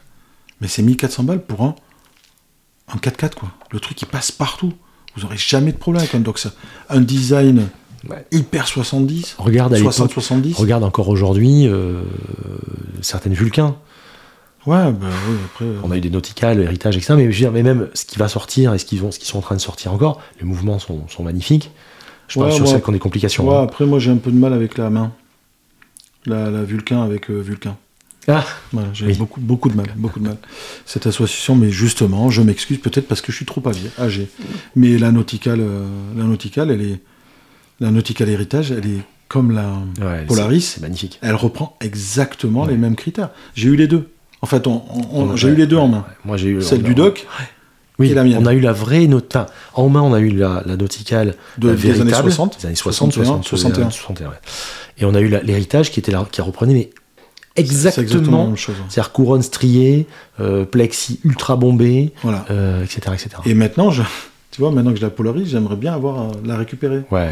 Et, euh, mais la différence entre la Polaris et celle-là, en fait, ce qui est marrant, c'est que Edouard, on se connaît depuis un petit moment, et On a eu beaucoup pour, de choses, pour la Pola- pour la Polaris, ça s'est passé euh, bêtement, en fait. Comme d'habitude. C'est-à-dire qu'un pote, un pote que je suis sur Insta, qui était sur Chrono aussi, poste sa Polaris début décembre 2022. Et je lui dis, bah, écoute, un jour, si tu la vends, tu me le dis. Et il me met, bah, Antonio, là, j'achète une 65, donc je vais vendre celle-là. Bah, trois jours après, on partageait la route entre Lyon et Bordeaux. Voilà, donc il est toujours Voilà. pareil. et, et... Et puis j'avais ressorti, je crois, en plus une photo. oui, du- c'est là où je veux en venir. c'est là où ça t'a un peu excité aussi. J'ai ressorti une photo d'une soirée horlogère Ouais, de 2012. 12. exactement. Parce que moi, je garde, j'ai j'ai mon, mon, mon Google euh, photo là qui me sort des trucs jusqu'à 2000, je sais pas combien, et je sors une photo de cette montre en 2012, et j'ai senti que ça l'avait bien énervé quand même. Mais en fait, en fait, je dis, euh, j'ai franchi euh, sur le groupe euh, WhatsApp, j'ai franchi, j'ai dit, je franchis le pas. Ça fait des années que je le, que j'en veux une comme ça et j'ai jamais osé. Mm, mm. Et, et Edouard me dit, ouais, ça fait exactement 10 ans. Et il m'envoie le, le screenshot au jour du. SMS. Et le screenshot, je vois même la photo d'époque Ouais, j'ai prise euh, il y a 10 ans. C'est un truc de dingue. Et photo. cette montre, je n'arrive pas à l'enlever depuis que je l'ai. Ah, elle est cool. Hein. C'est, euh, Bah si, tu vas la sortir dans une demi-heure quand on ouais, va partir. ouais, c'est ça. C'est, c'est, euh, c'est, euh, de toute façon, c'est Gégère Lecoultre et Gégère Lecoultre, moi, c'est, c'est ma marque de cœur. Même si je sais que c'est euh, C'est une marque incroyable. c'est euh, c'est la Maserati, euh, voilà, c'est-à-dire que dès que tu lui mets un coup, ou dès que tu accélères trop, il faut la régler à nouveau. C'est sûr. Ça, c'est certain. c'est c'est exceptionnel. C'est une Ouais. marque exceptionnelle et, et franchement, euh, C'est con qu'on puisse plus. Enfin, le contexte aujourd'hui fait que, enfin, tu vois, nous, on est, on est en tennis, en jean, en machin. Enfin, voilà, on n'est plus dress. C'est c'est fini ça. Les réversions, on les porte plus en fait. C'est des montres que je trouve magnifiques, mais on n'a plus l'occasion de porter ça en réalité. Tu vois ce que je veux dire? C'est des Ouais, montres ouais, que je trouve belles. Et on en a eu plein aussi. Je les sors de la boîte, je les regardais, et puis tu les remets dans la boîte en fait. Parce que. euh, j'en ai pas eu moi, j'en ai jamais eu. T'en as jamais eu La toi seule que j'ai que avais la eu. seule que j'ai eue, c'est la je tienne, crois j'ai que- eu pendant, Ah pendant oui, 48 oui. heures. La grande date. Ouais, pour C'est l'essayer, huit jours. pour l'essayer, je t'ai dit non, définitivement, c'est une montre que j'adore. Ouais, c'est vrai. Vraiment, je, je, Je crois que j'ai un j'avais eu culte la. pour cette Ah réverso. ouais, d'accord. Et mais j'ai Ah jamais franchi le pas parce que les montres rectangulaires, j'arrive pas à les mettre au poignet. C'était beau quand même, hein. Mais euh, ouais. C'est la, Reverso, c'est une pièce C'est une exceptionnelle. pièce. Mais c'est un truc que je peux, je peux. C'est pas que je peux pas porter. Je sais pas. Elle est très art déco, elle est magnifique cette montre. Mais euh, mais après, dans les marques que qu'on a eu aussi, on a eu du Bell Ross. La première Bell Ross, et puis on, a, on avait acheté. J'en- ai on pas avait acheté la même. ouais. et C'était la BR, c'était une truc 126 ou je sais pas quoi, plus. c'était un En chrono. tout cas, il y en a une que j'ai acheté, que j'ai revendu. J'en ai parlé avec euh, Aurel. Ah. Que j'ai dans la bagnole. Je suis arrivé à la maison et j'ai fait l'annonce pour la revendre. Je sais. Mais moi, je suis arrivé à la maison, elle était en panne. Oh putain. Euh, attendez, ça ne présume pas, ça dit pas que Bell Ross fait pas la qualité. le, il y avait le du module du bois de Pras. Non, non, mais non. Si, c'était un ça- module du bois ouais, de c'est ça, Pras. ouais. Ah c'était une, une planche.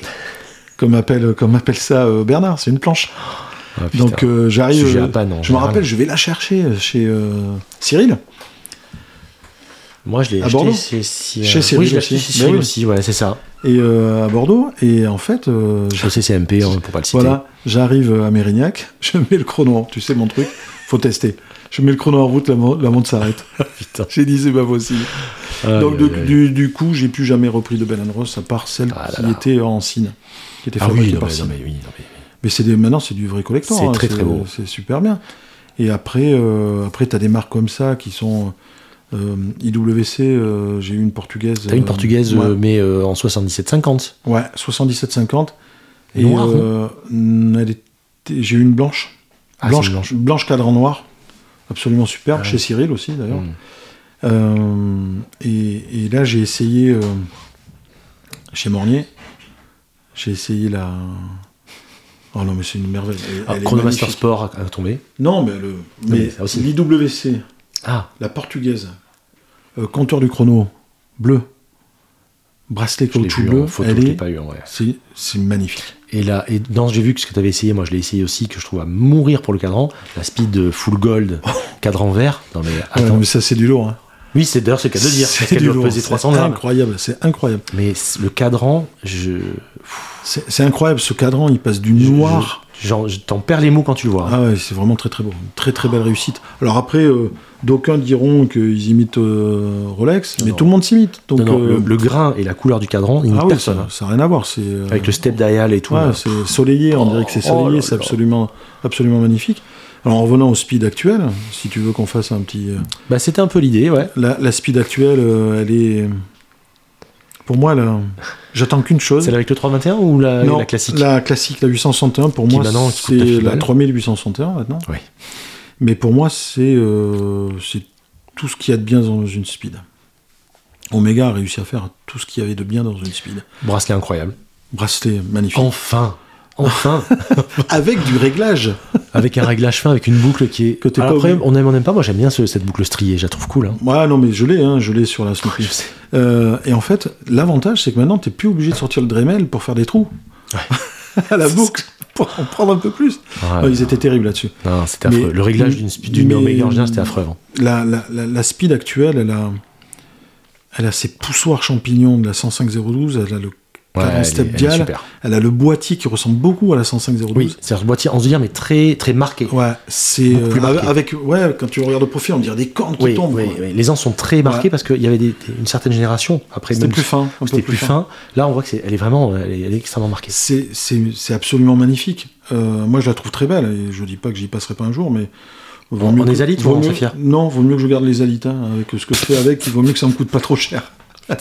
Euh, mais voilà, après, euh, dans la production Omega euh, aujourd'hui, bon, il y a- des choses qui sont très belles, mais la Speed, c'est pour moi, ils ont. ils On peut pas se tromper. Après, je trouve qu'ils ont quand même allumé. hein. Et je, réitère ce que j'ai dit récemment, parce que moi, j'ai. Alors, celui en ce moment, je suis un peu à regarder un peu pas mal de choses. Une, une 3590. euh, moi, je trouve que c'est. Ça reste, ça reste abordable. Ça vaut 5-6, quoi, en gros. Oui, mais c'est bien, c'est Euh, l'archétype t'as- de la speed? C'est l'archétype de la speed. T'as euh, le mouvement qui va bien, qui, qui est un tracteur. T'as le bon bracelet. Souvent, on peut en trouver des boîtes papier en plus. Euh, on peut encore en trouver des boîtes papier. Oui, oui, tout à fait. Oui, Euh, oui, les oui, index sont jaunis euh, magnifiquement en général. Généralement, ça vieillit bien sur ces générations. Sur ces générations-là, les Ouais. index sont bien Ça patinés fait parce que pas vert. euh, Voilà, parce qu'on a connu, on a connu sur des générations. Et, et moi, je trouve ça parce que une speed maintenant en boutique, euh, c'est maintenant c'est presque 9000 euros, je crois. hein. En, en- Ouais, en saphir fond, en saphir fond. Ouais, je pense que tu dois pas être loin. je crois que tu es à 8000 quelque chose en ésalite et à près de 9000 en, en saphir. Ça commence à taper quand même. hein. Bon, après, on dit ça mais- alors que pour une Daito à 15 000, on n'est pas choqué. Quoi. Enfin, on n'est Oui, pas choqué. mais, ben, en fait, c'est toujours ce qu'on disait. C'est-à-dire Ils ont essayé que de rattraper le truc, tu les sais. mecs qui se disent Bon, je sors de la boutique avec le Daito, j'ai pris de la cote. Je sors avec une Enfin, speed. moins qu'avant, mais oui, encore. Je sors avec une speed, je prends pas de cote. Mais c'est toujours pareil. Si vous avez choisi, si vous choisissez la speed, euh, si vous n'avez pas trop les moyens Ah oui, et tout non, ça, mais- si vous choisissez la speed, c'est parce que cette montre vous plaît. Ce que je veux dire, c'est que euh, une montre dont on sait qu'il y a encore euh, quelques années, ça valait euh, 3, 4, 5, se la retrouver à 9, je trouve ça un peu fort de café. Quoi. En fait, c'est tout ce que je dis. Ils ont essayé de rattraper les augmentations Ouais, après- 4-5 ans et ils ont ouais, mais abusé. après, tu prends, euh, tu prends toutes les marques. Tu prends Breitling, quand tu prends une Navitimer, euh, elle est à 9002 ou 8008. Quand tu penses à la, la 81-600 Gainsbourg qu'on a eu, Oui, qui coûtait euh, full set euh, 2500 balles, et qui oui avec le- la référence cosmonaute, avec le cadran Putain. 12 heures. ouais, Ça, c'était une super montre aussi. ouais. En plus, full set, t'en trouves plus. hein, Non, mort. Les gens les gardent. Mais tu vois, après, pour, pour, pour l'actualité, franchement, la, la, la- Mais speed. mais c'est pareil. La- la- la- L'Omega, est, euh, même les Seamaster, euh, Seamaster 300, j'aime les beaucoup. blondes, elles sont belles, là, celles qui sont un peu. Ouais, mais la tu vois, sur les Seamaster classiques, euh, façon 29, euh, 29-13, Ouais. alors, 20, euh, oui, 29-13, la 29-13, c'est la première référence de, de, de, Seamaster Seamaster 300, 300. qui est sorti en Voilà. 57. Couronne non vissée, etc., Voilà, etc. mais tu vois, ils ont fait une couronne, la couronne, elle est euh, conique. Ouais. J- Oui, J'arrive pas, oui, en fait. oui. Ça, c'est leur grand truc maintenant. C'est gros... leur signature. Ouais, j'ai un gros problème là-dessus. Il y a souvent des petites incohérences. C'est pour ça que j'aime bien ma, ma 60e anniversaire, parce que au moins, elle, elle a des avantages, Ah c'est bah fou, oui, mais elle reprend 60e, exactement les codes. La Elle est 60e, elle est... euh, ouais, tu mets un 321 dedans et t'as une 2915. Ah, c'est la même chose. voilà. C'est la même chose. Donc euh, elle reprend les mêmes codes, elle est, elle est très belle. Et après, moi, ce que j'ai regretté sur les autres 57, moi j'étais prêt à prendre une Real Master et une 2915. Mmh. Mais par contre, je peux pas avec le saphir, c'est pas possible. Non, c'est vrai, je suis d'accord avec toi. Une pour ceux qui connaissent pas, allez voir, c'est la référence 2914. Et après, vous avez les, 105, les je crois c'est 105 et quelques. Ce sont des pièces Ah, exceptionnelles. c'est absolument. c'est d'une- c'est d'un équilibre de cadran, c'est à mourir. ça vaut une 10-16, pardon, ça vaut une Explorer 1, une 10-16, ou ça vaut une, quand on est chez, chez Rolex, ça vaut une 1000 gosses. Ouais, ouais, ouais. Parce que c'était à peu près la même chose, c'était protégé. Complètement, proté- c'était une montre d'aventure un peu, enfin d'ingénieur, pour protéger euh, euh, des, des ondes et tout ça. Euh, C'est magnifique. C'est absolument. Master, c'est super très beau. très beau. Et euh, moi, j'en avais vu une au poignet de celui qui fait, qui organise Rocco l'Action. Hmm. Je me souviens plus son nom, excusez-moi, j'ai pas la mémoire des noms. Et euh, il en avait une, mais qui était splendide. Non, c'est hyper beau. splendide. La, la forme des index, Ah des, des tout- boîte, les aiguilles, euh, voilà. c'est- dingue. Voilà, ça, ça, ça fait partie des trucs, tu vois, que si un jour j'en trouve une sympa, il y en a une qui est, que je Et- sais qui est Ah oui, pas loin. Euh, Anthony, si tu nous entends. et Francisco aussi. euh, ça c'est Euh. pas un appel du pied. Voilà, euh, ce sont des pièces exceptionnelles, ça.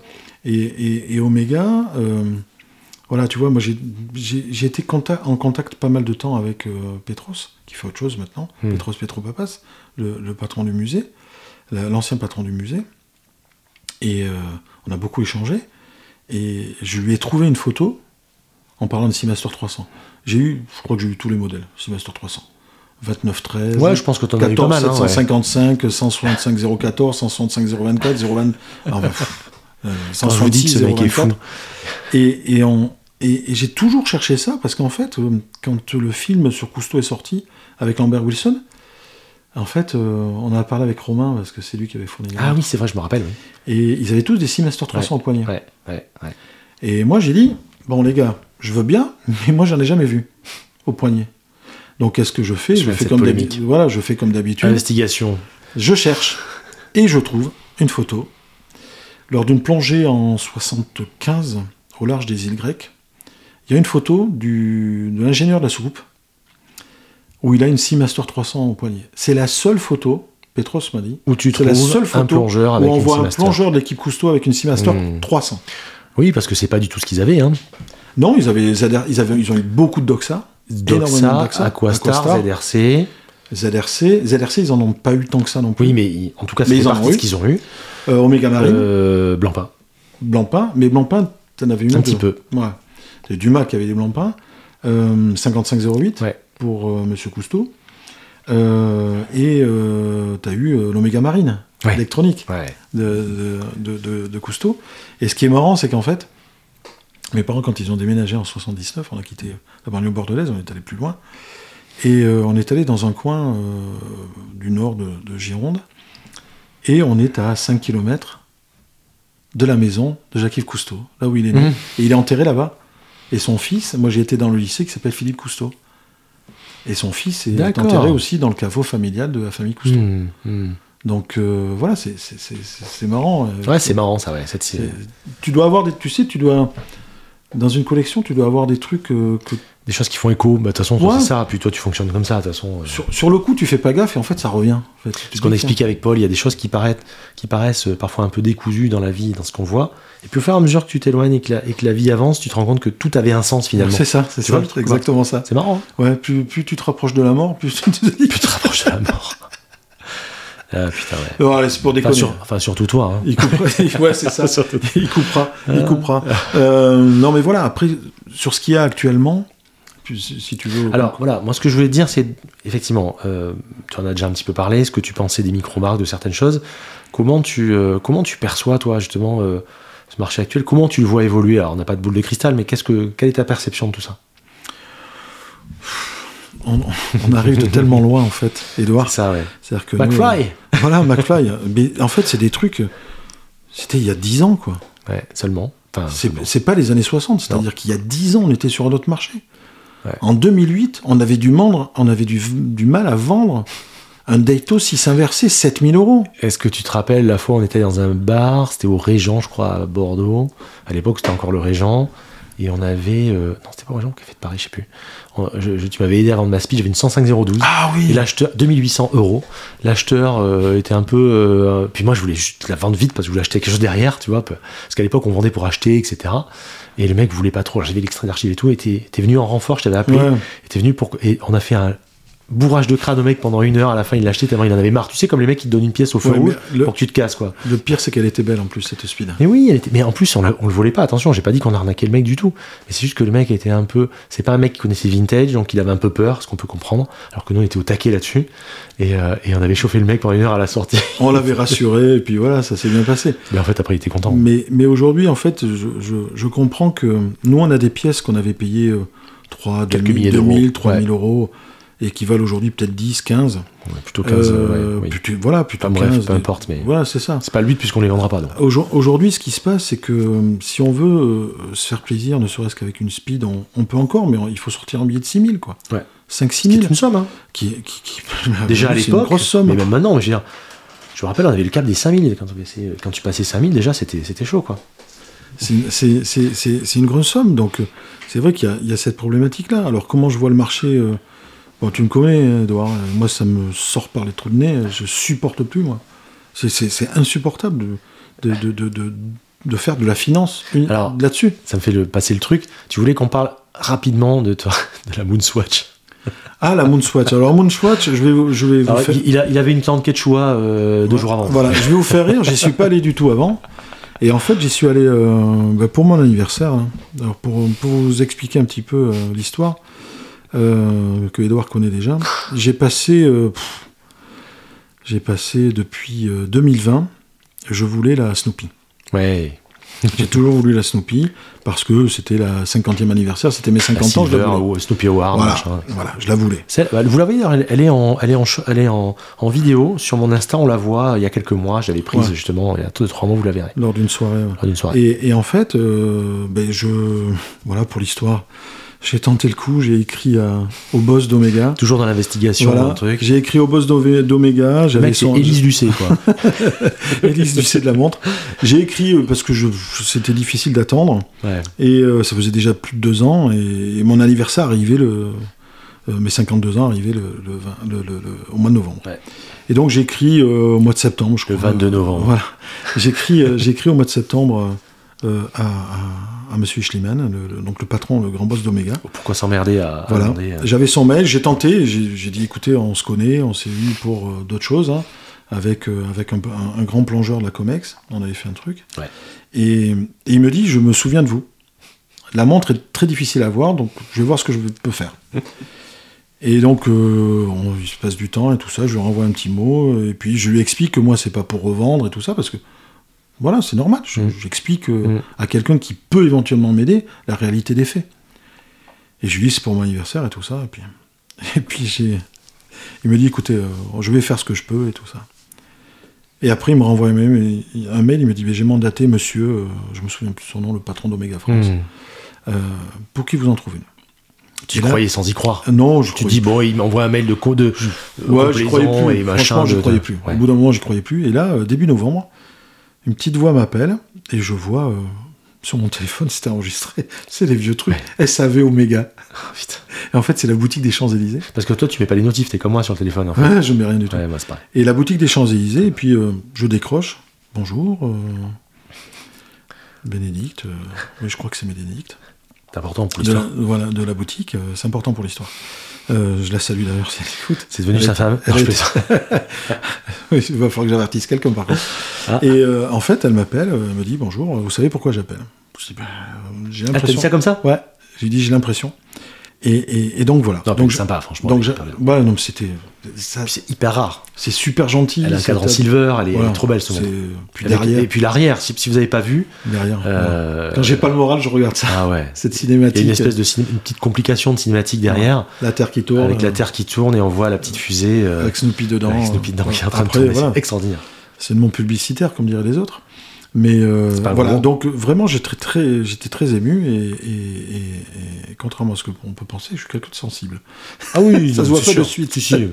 Mais euh, voilà, si tu veux, c'est ça. C'est hum, comment dire. on- on- donc j'ai- eu cette montre là, et après, euh, comme je suis quelqu'un d'assez sensible, ben, euh, j'y suis allé voir des Moonswatch. Et là, j'ai- j'en ai, pris, j'ai pris euh, Sun, Neptune, euh, la bleue Uranus, Uranus, je crois. Oui, donc t'as bien fait, t'as pas attendu, t'as, t'as- t'as pas été Voilà. faire la queue le jour même, la, t'as la attendu, Mars, et voilà. voilà, la Mars, ouais, la, la Mars et tout ça. Et en fait, ce qui s'est passé, c'est qu'après on a fait Noël et tout ça. Mm. Donc j'ai offert la Sun à ma petite sœur. Ouais, c'est ça. Et J'ai offert, j'ai offert euh, la Earth à Ouais. ma nièce. J'ai offert l'Uranus à ma fille. J'ai offert la Jupiter à mon épouse. Et, et la Mars, elle est pendue avec mes accessoires de Tintin. Là. D'accord. Ah ouais, d'accord. Voilà. Et Voilà. j'attends qu'une truc, euh, qu'un modèle, c'est la bleue. D'accord. Ouais. Et celle-là, je l'attends. Celle qui déteignait en, en fake. Voilà, c'est celle qui déteignait en fake, j'attends que celle-là. Après, c'est des petites montres rigolotes, mais qui Oui. m'ont servi à faire. J'avais envie de faire plaisir. Ouais. Et, et je sais que ça a fait plaisir parce que c'est. On a un chien qui vient nous faire un coucou. on, a un, on a un petit bulldog anglais. On qui a un vient petit nous bulldog donner- anglais qui est en train de nous lécher les, les Ouais. pieds là. Ça va toi Donc voilà, après, euh, après pour le marché actuel, ben, moi j'ai vu ça tourner vinaigre. Enfin, j'allais dire tourner vinaigre. Il y en a qui se sont fait beaucoup d'argent. Et tant mieux pour eux. Mais ce qui m'avait choqué, c'est de voir les datos du jour au lendemain. Du jour au lendemain. Sur Chrono 24, il y a eu des enchères, crois que chez Philips. Ouais. Où il y en a une qui est partie à 50 000. Du jour au lendemain, elles étaient toutes à 50 Ah 000. oui, oui, non, mais c'est, c'est- mais de toute façon, ça a fonctionné pareil pour les Tiffany, ça a fonctionné pareil pour plein de choses comme ça. C'est affreux. C'est n'importe quoi. Alors maintenant, ça s'est régulé. C'était étroitement lié à la crypto, on le sait aussi. euh, Et c'est pas fini. Hein. Et c'est pas fini. Ouais, ce matin, je me suis amusé à regarder avant, avant qu'on se voit les prix. Euh, ça a quand même encore euh, bien dévissé. hein. Putain, Ouais, tu euh, trouves des céramiques à 25 000. Ouais. Sachant qu'aux États-Unis, aujourd'hui, t'en trouves à 18. 18 000 Ouais, dollars. alors Il y a ça. Et Donc ça tu- va arriver là. Ouais, et tu trouves. Oui, non, c'est c'est pas fini encore, hein, c'est sûr. Il y a un, un des gars, un des youtubeurs euh, anglais qui, qui, a, qui disait que certaines étaient moins chères que. Non, mais tu peux la laisser. Qui étaient moins chères que le prix retail euh, pour certaines. Et, euh, et tu trouves maintenant des Batman à, à 14 000. Non, mais c'est ça. Ce qui est loin d'être le prix qu'il y avait avant. On était à 10 000 de plus quasiment. Tu sais à quoi ça me fait penser? Ça me fait penser à 97-2000. Avec Club Internet et tout Ah ça, oui. tu sais. Oui, ouais, Tu vois Ça me fait penser à cette bulle qui a explosé après. Ouais, Mais en fait, ce qui m- ce qui m'embête, mais ça c'est un avis personnel que je ne partage qu'avec moi-même, comme disaient euh, euh, des proches, vu que c'est à cet avis-là que je me réfère. Euh, T'as des financiers qui sont rentrés là-dedans. bien sûr. Des investisseurs, des financiers. T'avais plus de passion. Dès lors que j'ai vu, parce que j'ai fait la gestion de patrimoine, comme tu le sais, dès lors que j'ai vu des unités de compte adossées à des valeurs horlogères, Les dés sont pipés. j'ai dit c'est terminé, Mm. c'est fini, c'est mort. Et c'est là où on a commencé à lâcher toute cette catégorie de montres d'ailleurs, hein, parce que euh, c'était pas possible. Ben, en fait, euh, tu vois, tu le sais pour l'OP verte. Ouais.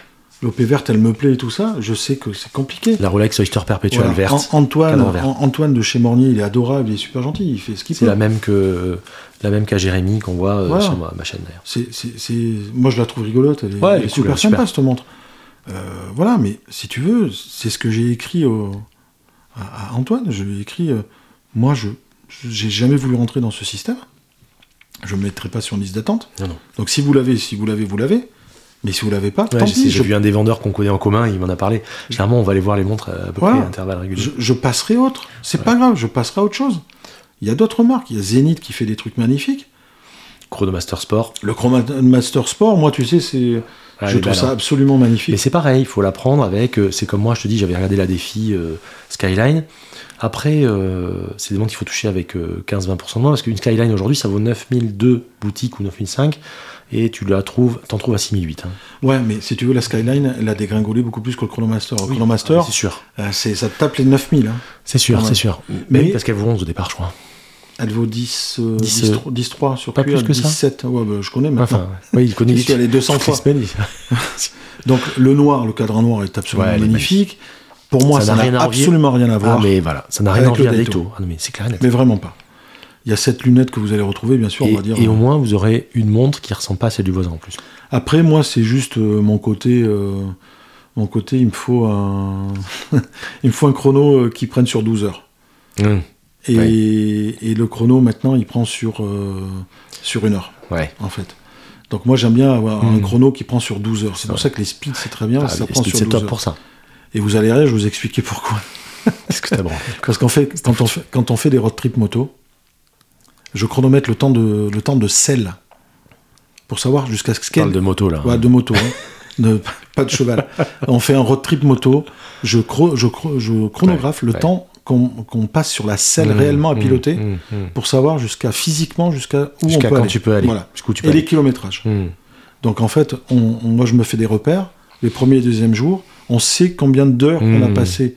Et si t'as pas ça, si t'as pas le compteur, alors voilà, là moi c'est l'aspect autrement, mais pratique. effectivement, c'est tu peux faire autrement. Ouais. Mais moi je m'arrête, j'arrête le chrono, on fait la pause, truc, je reprends. Et, et voilà. Et c'est cool ça. Et c'est ça qui est un peu dommage sur la- le Zénith. C'est-à-dire que le Chronomaster, s'il me le sortait en 12 heures, Oui, puis c'est, Voilà. Elle est céramique, ça brille aussi. Elle est- j'adore cette montre, mais euh, c'est, pas une montre outil concrètement. ouais, mais tu sais ce que je ferai moi le jour où je la prends. Tu passeras un coup de Dremel dessus? Bah, elle va, elle va- elle va passer. Elle va, une voiture comme elle va passer au brossage. Hein. bah oui, après c'est. Non, mais je veux dire, elle est, elle est très belle, mais c'est, c'est, euh, elle est, elle est presque trop dressed, tu vois. Enfin, elle est presque trop habillée maintenant cette montre. Mais elle est, elle est très jolie. Ouais, après, c'est moi, j'ai, moi, franchement, j'ai craqué. Le, Ah non, le, le- cadran noir, euh, il, est, il Ah incroyable. non, et puis, et puis, il est vraiment puis très beau. Après, euh, ap- après, ouais, elle revient. elle revient. Elle revient. Après, euh, dans, dans le marché actuel, comment il va évoluer? J'en sais rien, comme toi, j'ai pas de boule de. On n'a pas de boule de cristal. De Après, ce cristal. sont des ressentis. Mais mon ressenti, c'est qu'en fait, on a une bascule qui est en train de se faire en écoutant. hein, moi, j'écoute les uns les autres aussi. Et en fait, ce qui me fait rire, c'est qu'aujourd'hui, tu as des annulations de réservations chez les AD Ouais. sur Rolex. C'est-à-dire qu'aujourd'hui, Ça, ça, ça en dit beaucoup. hein. voilà, t'as des AD, il y a des AD qui appellent, disent voilà, votre montre est arrivée, et les mecs ils disent non. Ça arrivait pas, ça avant. Mais ils disent pas non parce qu'ils la veulent pas. Ils disent non parce que leur but c'était de la revendre en fait. Exactement. Donc ça en dit long Euh, sur la nature de ceux qui voilà. achetaient à une époque. On l'a tous fait en fait. Moi j'ai acheté des montres euh, chez des AD que j'ai revendues, toi aussi. Bien sûr. Mais on n'achetait pas pour les vendre. On achetait parce on les vendait parce qu'en fait on avait envie d'autre chose. Bien sûr. Voilà, et puis on les vendait. Voilà. Alors vous entendez un petit bruit de fond, c'est pas euh, un tracteur diesel qui passe, c'est son chien. C'est un renflement de bulldog Un anglais. bulldog anglais qui ronfle. Voilà. Et encore, il ne fait que ronfler pour l'instant, c'est la bonne nouvelle. D'ici, dans 5 minutes, on va être obligé de, de sortir de la pièce. Voilà. Non, mais voilà, après, euh, comment dire? Moi, je pense qu'il va y avoir un. Bon, déjà, je pense que ça va se calmer au niveau d'Instagram. On verra plus euh, les mecs dans les grands hôtels et tout ça. Euh, voilà. Euh, parce qu'ils vendent plus. Parce qu'aujourd'hui, quand tu discutes, moi, je discute avec des potes, ils ne vendent plus rien, là. C'est dramatique. Ah oui, mais ça je te confirme. Moi j'ai pas- parlé avec beaucoup de pros récemment et, et- et- et les pièces, le trio, les Patek, Audemars, Rolex partent beaucoup moins facilement. Les prix sont à la baisse et ça part pas quand même. Ouais, bah ouais. euh, etc. Alors, il y a des choses qui se vendent, bien sûr, hein, on n'est pas en train de dire non plus que. Mais c'est pas l'embellie qu'on a connu du tout, et les prix, je pense, n'ont pas fini de baisser. Ah mais moi je suis d'accord avec toi, je pense qu'ils n'ont pas fini de baisser. Par contre, je pense qu'il y a quelque chose qui va qui est en train de monter, c'est-à-dire les- les manques, les, les marques qui ne faisaient pas partie de ce trio. Ouais, bien sûr. C'est-à-dire que là aujourd'hui, on a Ah, ben carrément. on a Gégère qui est en train d'exploser, Zénith, Zénith est en train de repartir euh, euh, en 40. je pense que. Euh, tu as tu as aussi tu vois des, des marques qui sont non, mais dans les marques, même. remises au goût du jour, Nivada et tout ça, ça repart bien. Nomos, Nomos, Par exemple. Nomos ça monte parce que Vulcain, qui Voilà. va monter à fond. Il y a tout un tas de marques comme ça qui vont. Mais parce que les gens se sont tournés vers d'autres- vers d'autres choses. Et puis il y a des productions dingues, il y a des choses qui sont magnifiques. Des gens qui ont exhumé plus ou moins habilement certaines, certains modèles. Il y avait tellement de choses à reprendre. Donc ouais, mais c'est- un bon. C'est un juste retour des choses quelque part. Je trouve ça plutôt cool. Vous en parliez avec Paul. Mm. Moi, euh, quand j'ai écouté ce, ce long podcast, euh, en fait, vous parliez du marché et tout ça. Et il y a le marché le- vintage. Ce qui a le plus explosé ces derniers temps, en dehors des, des AP, des Patek, et des trucs. Ce qui a le plus explosé, explosé, c'est les montres entre 200 et 500 euros. C'est-à-dire qu'il faut se rendre compte qu'il y a deux ans, on achetait une Omega, on achetait une Lip, on achetait des trucs 100 balles, 200 balles, 300 balles. Aujourd'hui, elles sont à 500, 600, Mm. 700, 800, 1000 euros. C'est-à-dire que ce sont des, par rapport à la valeur intrinsèque du bien, ce sont des montres qui ont eu une augmentation de, Ah oui, de mais c'est ce que 500, je te disais pour la 1000%. speed. C'est ça que je comprends Voilà. pas. Ce que je disais pour la speed. La speed, il n'y a pas si longtemps, euh, prix catalogue, elle valait pas du tout 9000 euros. Elle valait beaucoup, beaucoup moins. Et c'est, et c'est pour ça que, par exemple, chez Aurel, des montres entre 200, si tu commences avec une Orient Bambino, Orient, c'est quand même là. C'est une manufacture, hein. Mm. Donc c'est quand même fou à ce prix-là d'avoir ça. Euh, 200 et 2500, 3000 euros. Mais t'as des trucs de fou. Et même, je vais même plus loin. Autour de 1000 euros, t'as des trucs de fou maintenant. Mais en vintage, tu regarderas sur Et en vintage, tu regarderas sur. Bon Bah, Coin. mais j'arrête pas. Mais t'as bien vu les constellations. J'arrête pas. T'as bien vu les constellations, toi qui t'y intéresse. J'arrête pas. Il y a trois ans de ça, une constellation, tu l'avais à 500 balles. Et ça me fait penser à un truc qui me fait sourire Allez, aussi. 1000 balles. Je peux penser à un truc qui me fait sourire aussi pour, pour le parallèle, parce que je regarde aussi beaucoup la défi. Les Ah oui. défis, mais Ah les ouais. anciennes, les boulons, etc. Voilà. Euh, et là, on en trouve aujourd'hui des très belles, autour de entre 1003 et 2000 euros. Alors que la réédition chez Zenith vaut 7500 Ouais, euros, je crois. Il y a un problème, quoi. Donc, euh, et, et c'est. euh, T'as une technologie qui est différente aussi. euh, ouais, mais j'aime bien avoir l'historique avec le, le spacer, tu sais, Oui, amortisseur, oui, ouais, ouais. le système boulon et tout. Je te montrerai, il y a des trucs incroyables. Ah non, mais c'est- de toute façon, en fait, pour moi, ce qui est en train d'exploser, c'est le, c'est pas le middle market, tu vois, c'est pas le marché de milieu, c'est pas, Ah non, mais c'est pas, c'est pas le 5000 euros. Ce qui est en train d'exploser, c'est les montres qui, il y a pas longtemps, moins de étaient à, 3000. étaient à 500 balles. Où là, tu vas aujourd'hui dans le vintage, tu veux te trouver, euh, euh, je sais pas, un, Même les petites Oméga qui un, valent 500 balles, un plus, hein. chronolip, un chronolip rallye, tu sais, avec la Ouais, boîte acier, ouais, euh, ou- ouais. enfin la boîte laiton, euh, tout ça. Mais tu, tu payes ça 300 balles il y a Ouais. 5-6 Ah ans. Complètement, complètement. Aujourd'hui, si t'en veux une, c'est 1000 balles. Ah oui, c'est sûr. Donc c'est ça que je veux te dire. Bah, regarde, C'est-à-dire regarde que- les vieilles, euh, un petit peu avant, c'est arrivé aussi, hein, les vieilles Superman. Bah oui. Ça valait quelques centaines d'euros euh, à l'époque. Maintenant, Donc, ça vaut euh, extrêmement À cher. propos des Superman, on en connaît une très belle, avec une très belle histoire. Petit, petit clin d'œil. Ouais, c'est exactement. Mais, voilà, euh, après, tu vois, il y a des. euh, après, et après, t'as des gars comme, comme notre pote Alex, qui c'est achète. pas des- notre estomac qui fait du bruit. hein. C'est chien. Il y a notre pote Alex qui achète des qui achète des montres qu'il garde et Mm. qui lui font vraiment plaisir. Mm. C'est pas pour revendre. Ah oui, lui, oui, complètement. lui, il achète Rolex parce qu'il l'aime. Mais cette bien sûr, marque-là. bien sûr. Et, et ça, c'est super agréable, quoi. Mais moi, ça me fait plaisir. ça me réjouit quelque part un peu. Après, il y a peut-être des Le petit retour de bâton, tu veux dire Quelque il y a peut-être des gens qui vont s'abonner, se désabonner de mon compte Insta, Euh, mais ça me fait plaisir de, Ouais, de- ouais, ouais. que- qui- qu'on les voit un peu moins dans les grands hôtels et tout ça, tu vois. Oui, je comprends Parce ce que, c'est un peu tendance à me gonfler ça. Ça a duré. On savait, on a toujours euh, prophétisé une baisse, et puis, on, on- et puis finalement, elle est en train de se passer. Euh, Par contre, il y a des choses qui bougeront pas. hein. Je sais pas si t'as remarqué, de quoi? Ben, tout ce qui est euh, speed ancienne, 55 Ah, mais 13, de toute tout façon, ça, de toute façon, ça ne bouge pas. Tu sais, je parlais avec, je parlais avec, il y a un mois, je parlais avec Gérard Vautrin chez Oui. Olivine, euh, et on parlait de ça, et, on, était d'accord sur le principe que bah, ça a dévissé à mort sur le récent. Bon, ça, il faut pas être euh, sorti de Saint-Cyr pour le comprendre, mais surtout que euh, le vintage, il me dit, tu sais, ça fait des mois et des années que ça monte gentiment et que ça bouge pas et que si tu regardes la courbe, elle monte en permanence, mais elle ne descend jamais.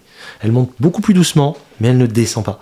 C'est pas, c'est pas l'oscilloscope, tu sais du truc quoi. C'est ça, C'est pas ça. les montagnes russes.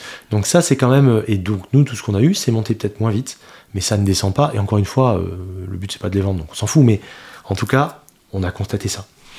Après, tu as, des des pièces qui sont, euh, qui sont très très bien, tu vois. t'as- t'as- Tudor fait des trucs euh, qui sont extraordinaires maintenant. Ouais. Euh, après, la technologie a avancé. euh, Quand on dit que la speed est chère, oui, moi je trouve qu'elle est un peu chère. Mais euh, moi, quand je le vois sur ma Snoopy, Mm. non, mais c'est le. Oui, c'est du pour- délire. Pour avoir. Snoopy, c'est 35 000 balles maintenant, c'est ça? Non, c'est euh, 25. 25. Ah, je pensais que c'était C'est pareil, t'arrives dans la boutique, tu ressors, c'est 25. C'est débile, euh, C'est débile. C'est débile. Et pour, euh, pour avancer sur le truc, c'est quoi ton, ton, ta prochaine, là? Parce que, enfin, tes prochaines Parce que. euh, essaie de faire synthétique.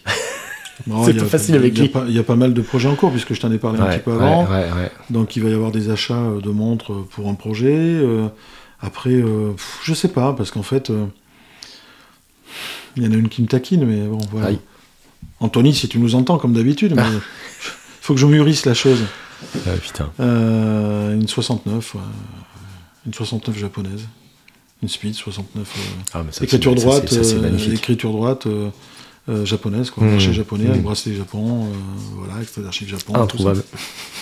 difficilement trouvable, on va dire. Mais euh, voilà, j'ai mon, dealer maintenant qui m'apporte les pièces en plus.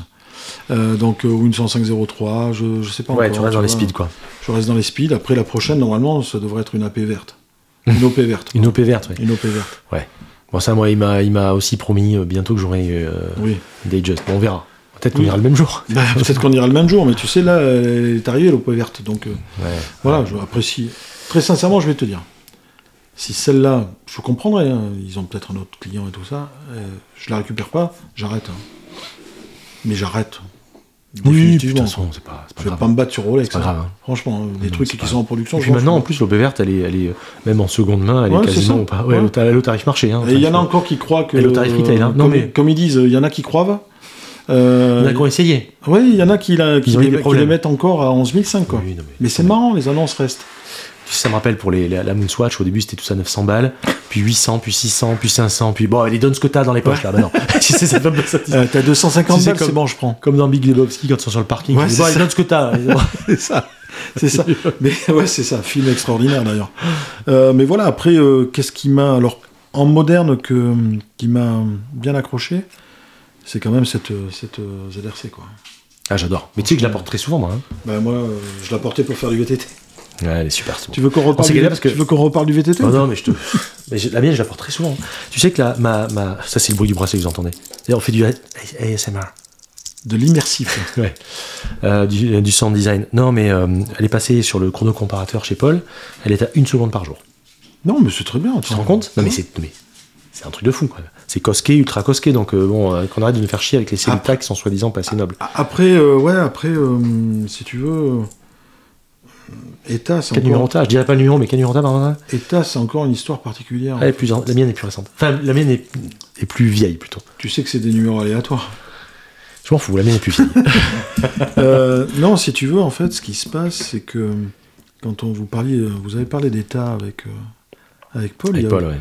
il n'y a, pas que leur décision à eux, parce que à l'origine, l'État n'avait pas prévu de couper les, couper les vivres. Et c'est la, la décision de, la- de- de- du contrôle de la concurrence suisse, quoi. Mais ça Parce qu'ils avaient une hégémonie sur le marché. Et puis, il y avait une hégémonie folle. Voilà. Et c'est l'époque où c'était du grand n'importe quoi, d'ailleurs. Enfin, c'était. euh, Bah, après, moi, je, un État, euh, un État, voilà, quand tu as. euh, en fait, moi, ce, qui, ce qui m'a fait rire, c'est ce qu'a dit Georges. Ce que m'a dit Georges quand on a discuté de, du Célita. Ouais. Je dis, moi, ce que je regrette, c'est que tu mis un Célita. Il me dit, ouais, mais moi, ce que je regrette pas, c'est que partout dans le monde, tu trouveras des pièces Célita. Mais exactement. Et, et- et il a raison. Il a raison. Il a- A- ouais. Après, moi, j'ai l'expérience, et on a l'expérience du mouvement État. Voilà, Mais t'as vu, vu ce qu'il disait, Paul Il de peut malade. mettre des pièces euh, de l'un et de l'autre. Hein. Enfin, il prend des pièces Elita qui vont dessus, bien sûr. Ouais, on est d'accord. Mais, mais voilà, et, et ce que tu disais, je te dis, quand j'avais été chez Chronopassion et que, et, que, et que le mec me dit, bah écoutez, de toute façon, euh, vous allez partout dans le monde et votre truc, on vous change la pièce, sans aucun. On vous N'importe qui vous le répare, alors que votre manuf, euh, machin, euh, si vous êtes quelque part, personne ne pourra le faire. Ou, ou- ou en tout cas, on pourra, tout le monde ne pourra pas vous le faire, les pièces sont difficilement accessibles. Là, c'est un tracteur, mais tout va bien en fait. Et puis c'est tellement en harmonie avec. C'est une plongeuse, tool watch, un peu vintage. Et ben oui, elle a un mouvement tracteur de 40 heures. Voilà. Tu vois? Ben oui, c'est ça. Alors attention, pour ceux qui ont jamais eu de ZRC ancienne, ne vous inquiétez pas. Le bracelet, c'est normal qu'il fasse ce, cliquet, ce cliquetis. C'est un peu C'est déroutant. logique. Moi j'adore. Celui d'époque, il était encore plus fin même. Ouais. Parce que j'ai eu le modèle. euh, j'ai- eu ce- j'ai eu ce modèle-là. J'ai encore des, encore des, des- j'ai encore des trucs de ce modèle-là. J'ai eu ce modèle-là sans date, avec le cadran chocolat et boîte papier. Ouais. Ça, c'était. euh, mais c'est pareil, en fait. Il faut comprendre un petit peu ma philosophie. C'est-à-dire que moi, si je peux pas être tranquille avec une montre, c'est-à-dire me dire, voilà, là j'ai pris la pluie, je suis pas obligé de me jeter, euh, me mettre la manche et tout ça. Non, moi, il faut que je sois tranquille avec ma montre. Elle m'emmène partout. La première chose que je suis allé Bah oui. faire pour la Polaris, c'est vérifier son étanchéité. De toute façon, sur du vintage ou sur des trucs qu'on achète, moi c'est une des premières choses que je fais en général, c'est que je la fais vérifier. hein. Ben voilà, c'est ça. Et, et- et c'est vrai que j'adore ZRC, vraiment, j'aime j'adore ça. beaucoup ZRC. Et, et- mais les anciennes, je les ai toutes vendues parce que j'ai- voilà, j'ai eu Triton aussi, j'ai eu deux Tritons Mm. Marine Nationale, Mm. deux Mm. Tritons de la Marine Nationale. Ah, c'est super joli, mais t'as un cadran laqué qui est magnifique. Mais tu peux rien, enfin moi je peux rien faire avec. hors quoi. de prix en plus. Alors ils, ils- de les vendent pas comme ça d'ailleurs. Ouais, hein. c'est- ouais. C'est tellement niche que. On, on- on- on va faire une, On- on va faire une émission spéciale sur les regrets. C'est vrai que c'est un peu ça. ouais. Ah mince, celle-là, elle était bien. Ah, euh, ma ouais, mais on aurait pas 29,98 pu. chocolat. Mince, On n'aurait pas je pu tout garder. Hein. Voilà, ça. après, euh, tu dors. Moi, j'ai- j'aime beaucoup. euh, j'ai eu deux Monte Carlo, un noir et. Mm. J'ai eu Mm. trois Monte Carlo. Un noir, non, deux noirs et un, un bleu. Je dis pas que j'y replongerai pas, mais je me poserai la question différemment. En fait, mon Ouais. problème avec le, Monte- Carlo, c'est le remontage manuel. C'est-à-dire qu'à chaque fois, tu es obligé de dévisser la, la couronne. Mmh. Et, et ce que m'a dit euh, Ouais, ça, c'est un problème, pote qui est horloger, qui connaît bien Rolex et qui connaît bien euh, Tudor, il m'a dit à chaque fois que tu vas l'ouvrir, tu vas faire rentrer de l'air. Pas de la poussière. Tu as des joints. Ouais. Tu vas faire rentrer de l'air et tu vas oxyder. Et c'est ça qui Ah, me gêne sur le. C'est ça qui m'a gêné le plus. Mais c'est sûr. Donc là, tu vois, je m'intéresse aussi au, au big block euh, tr- exotique. Au, bi- Mmh. au big block avec les cadrans. Tudor Big Block, ouais. Ouais, avec les cadrans. Qui avait un les- boîtier plus épais, d'où leur nom en fait. avec les cadrans Monte Carlo. Mmh. Après, euh, voilà. Après, si on parle GMT, euh, je pense que je 1675. replongerai pas sur une 1675 ou une. Je trouve ça trop fin. Ou une Fat Lady Ah ouais, j'en ai vu une. C'est 760. J'ai un pote qui en a une en vente, mais c'est un truc de malade. Elle, est, C'est joli, euh, ça. elle a les index qui sont bien patinés et tout ça. Mais c'est pareil. C'est une GMT Master avec les index peints encore. Et une boîte mais un qui a une épaisse, boîte euh, plus épaisse comme des plus modernes, comme du 16710 ou 16700 un petit peu. ouais. qu'on su- qu'on surnommait euh, Fat Lady. Sophia Loren aussi. Ouais, aussi Sophia Loren. Voilà. Et euh, elle avait ces deux, ces deux noms-là. Après, euh, non, mais peut-être que je reviendrai à une GMT. euh, Bon, tu gardes jamais longtemps ça. Non, c'est trop petit en fait. Tu vois, la boîte est trop fine. euh, c'est mon côté. euh, J'aime bien Che Guevara. Pour revenir Non, tu là-dessus, couperas ça. Tu couperas ça. j'aime bien. ouais. J'aime bien Cuba, euh, Che Voilà, Guevara, voilà, non, non, mais voilà, après, si tu veux, c'est. c'est, Donc ZRC fait des, des choses super. Après, euh, franchement, j'ai été euh, épaté par la, par la Citizen. hein. C'est beau, hein C'est un truc de malade. Ouais, c'est- Ah chouette. est, elle est rangée. C'est un truc de malade. Mais j'avais déjà vu. 52 grammes. C'est un fou- fou. Ah, la Fujitsubo, tu parles. Ouais. Ah oui, non, elle est incroyable. 52 grammes. J'ai eu, euh, j'ai eu une, une ProMaster Mm. euh, qui est arrivée de la gendarmerie maritime. Mmh, Euh, Laurent aussi, la source. normal. Et voilà, après. euh, après euh, Non, Fujitsubo, c'est très bien. Et encore une fois, voilà, une belle preuve qu'on peut se faire vraiment plaisir pour quel. Tu payes 600 balles, 700 balles, ça? C'est 749. Prix retail, c'est quoi? 750, ouais. Voilà, 750. 750, donc c'est vraiment, et puis c'est un 4x4. Après, euh, donc il y a, il y a- Et puis, y a... moi, ce que j'aime bien, on- si on repart du marché actuel, il y a des gens qui n'ont pas bougé, qui, ont... qui font toujours les mêmes choses. Euh, Romain n'a jamais bougé. Il n'est pas tombé dans le truc. euh, Complètement, ouais, voilà. complètement. Il a continué à faire ces choses-là. Ouais. Euh, Gilles Béranger. Mm. Gilles, c'est un passionné. Moi, j'adore ce type. C'est un ami, quoi. C'est euh, Romain, c'est pareil. Ils sont, sont des gens merveilleux. Et le gars, quand il te raconte que son père, les gars venaient le voir avec des des, des, des comex. Il disait ouais, tu m'enlèves le, tu m'enlèves le Tu le tu cadran, a cette marqué pub, Il a changé Bah ouais, mais mais des- autre, autre monde. hein. des, un nombre de cadrans incalculable. Et ce gars-là, euh, ce gars-là, il, il est, il super. Et euh, tu te souviens de l'anecdote que je t'avais racontée? Il m'envoie une photo, il me dit euh, Qu'est-ce que t'en penses de cette speed? Il t'envoie quoi comme speed? Je me rappelle plus. Une Ultraman Ah oui, c'est vrai. Oh putain. Je lui dis ben, euh, J'en pense que du bien. T'as l'extrait d'archive? Il me dit Oui, j'ai. Je dis ben, Dis-moi où elle était vendue. Parce que. Ça, c'est mes recherches à moi. ouais. Après, je suis pas sûr qu'Anthony ou, Edo- ou Grégoire ou Greg soient d'accord avec ça. Mais elles n'ont pas été vendues dans tous les pays. Hmm, hmm. Donc il y a certaines parties du monde où il n'y en a pas eu. Et euh, je lui dis, bah ok, ça c'est bon. Vendu en France, euh, a priori il y en a eu en France et tout ça. Premier propriétaire. Et lui, il savait pas que c'était une Ultraman. Il connaissait pas la valeur. Et j'ai eu un moment d'hésitation. Je lui ai dit, est-ce que je lui dis ou pas? Parce qu'il voulait me, il voulait me la vendre. Et tu me connais J'ai dit, euh, bah, voilà. Hmm. Gilles, t'as une Ultraman. Donc euh, il me dit, ouais, ça vaut combien euh, 4, 5 000 J'ai dit, non, ça vaut 15-20 là. À l'époque, ça valait 15-20. Même si je trouve ça totalement ridicule. hein. Une aiguille Ah orange, oui, 15-20, c'est non, mais on est d'accord. Et, et, euh, en fait, à la suite de ça, donc il a vendu à un bon prix. Et il m'a envoyé une Oricost MN, un Marine Nationale. 500 balles, il me l'a fait payer. Oh, putain.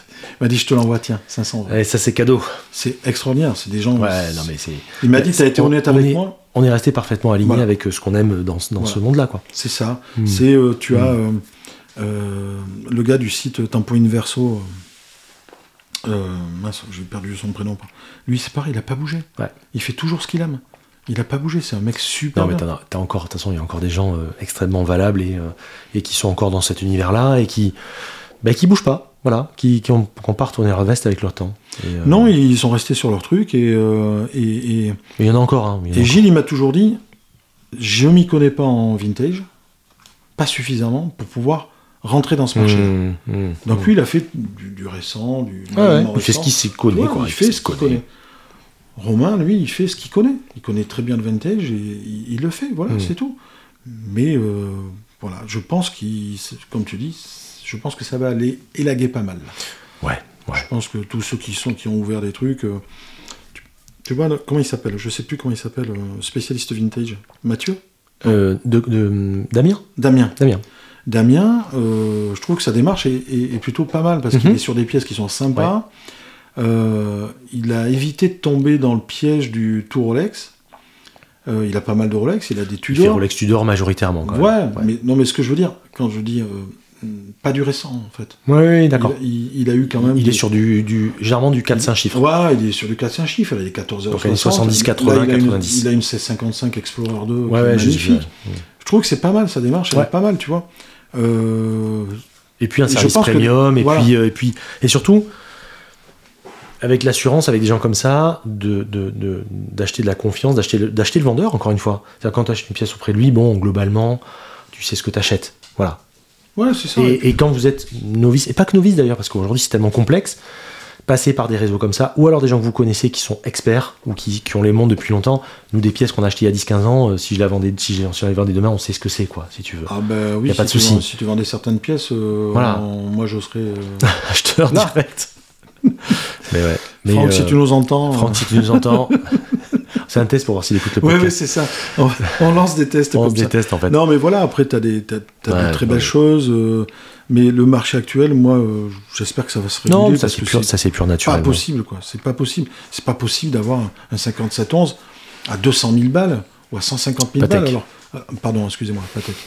Euh, alors qu'à côté, tu as, tu as des chronos à complications Patek qui sont Et On parle exceptionnels. de 100 000 balles, on parle de montre 3 aiguilles. Hein, euh, Ouais, c'est ça. Attention, c'est même ça. pas le chrono. Hein. Mais étanche, hein, quand même. Attention, Ouais, elle est étanche.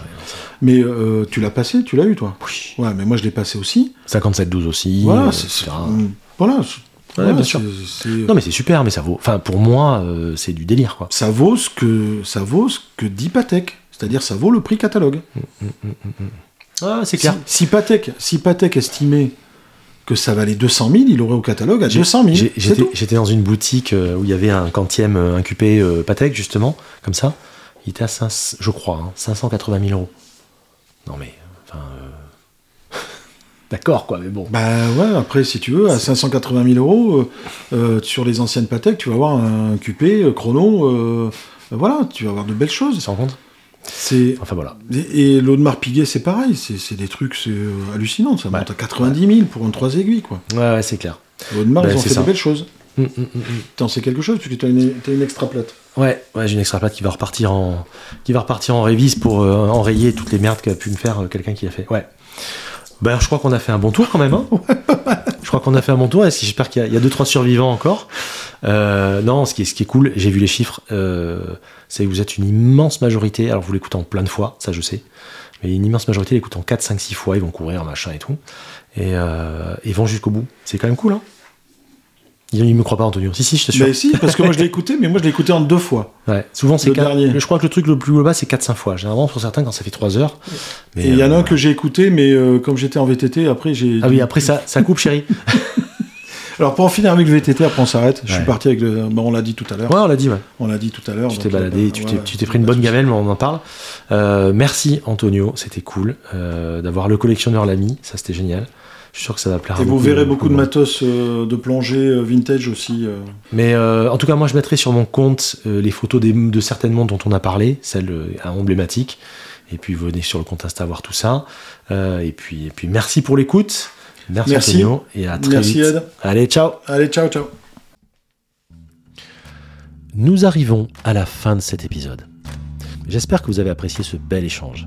Si tel est le cas, je vous invite à liker, partager. Pensez également à laisser un petit commentaire sur la plateforme de diffusion, Apple Podcast, Amazon, etc. Ça fait toujours plaisir et ça kick l'algo pour plus de visibilité. Comme d'habitude, vous pouvez me contacter par mail à l'adresse démontrez-vous à gmail.com ou en DM via le compte Insta Démontrez-vous. Et enfin, voici venu le temps de l'adage de la semaine. Mais écoutez plutôt. Sans la liberté de blâmer, il n'est point d'éloge flatteur. Beau marché. Je vous laisse méditer là-dessus. Je vous dis à vendredi prochain, 9h, et surtout portez ce que vous aimez. Ciao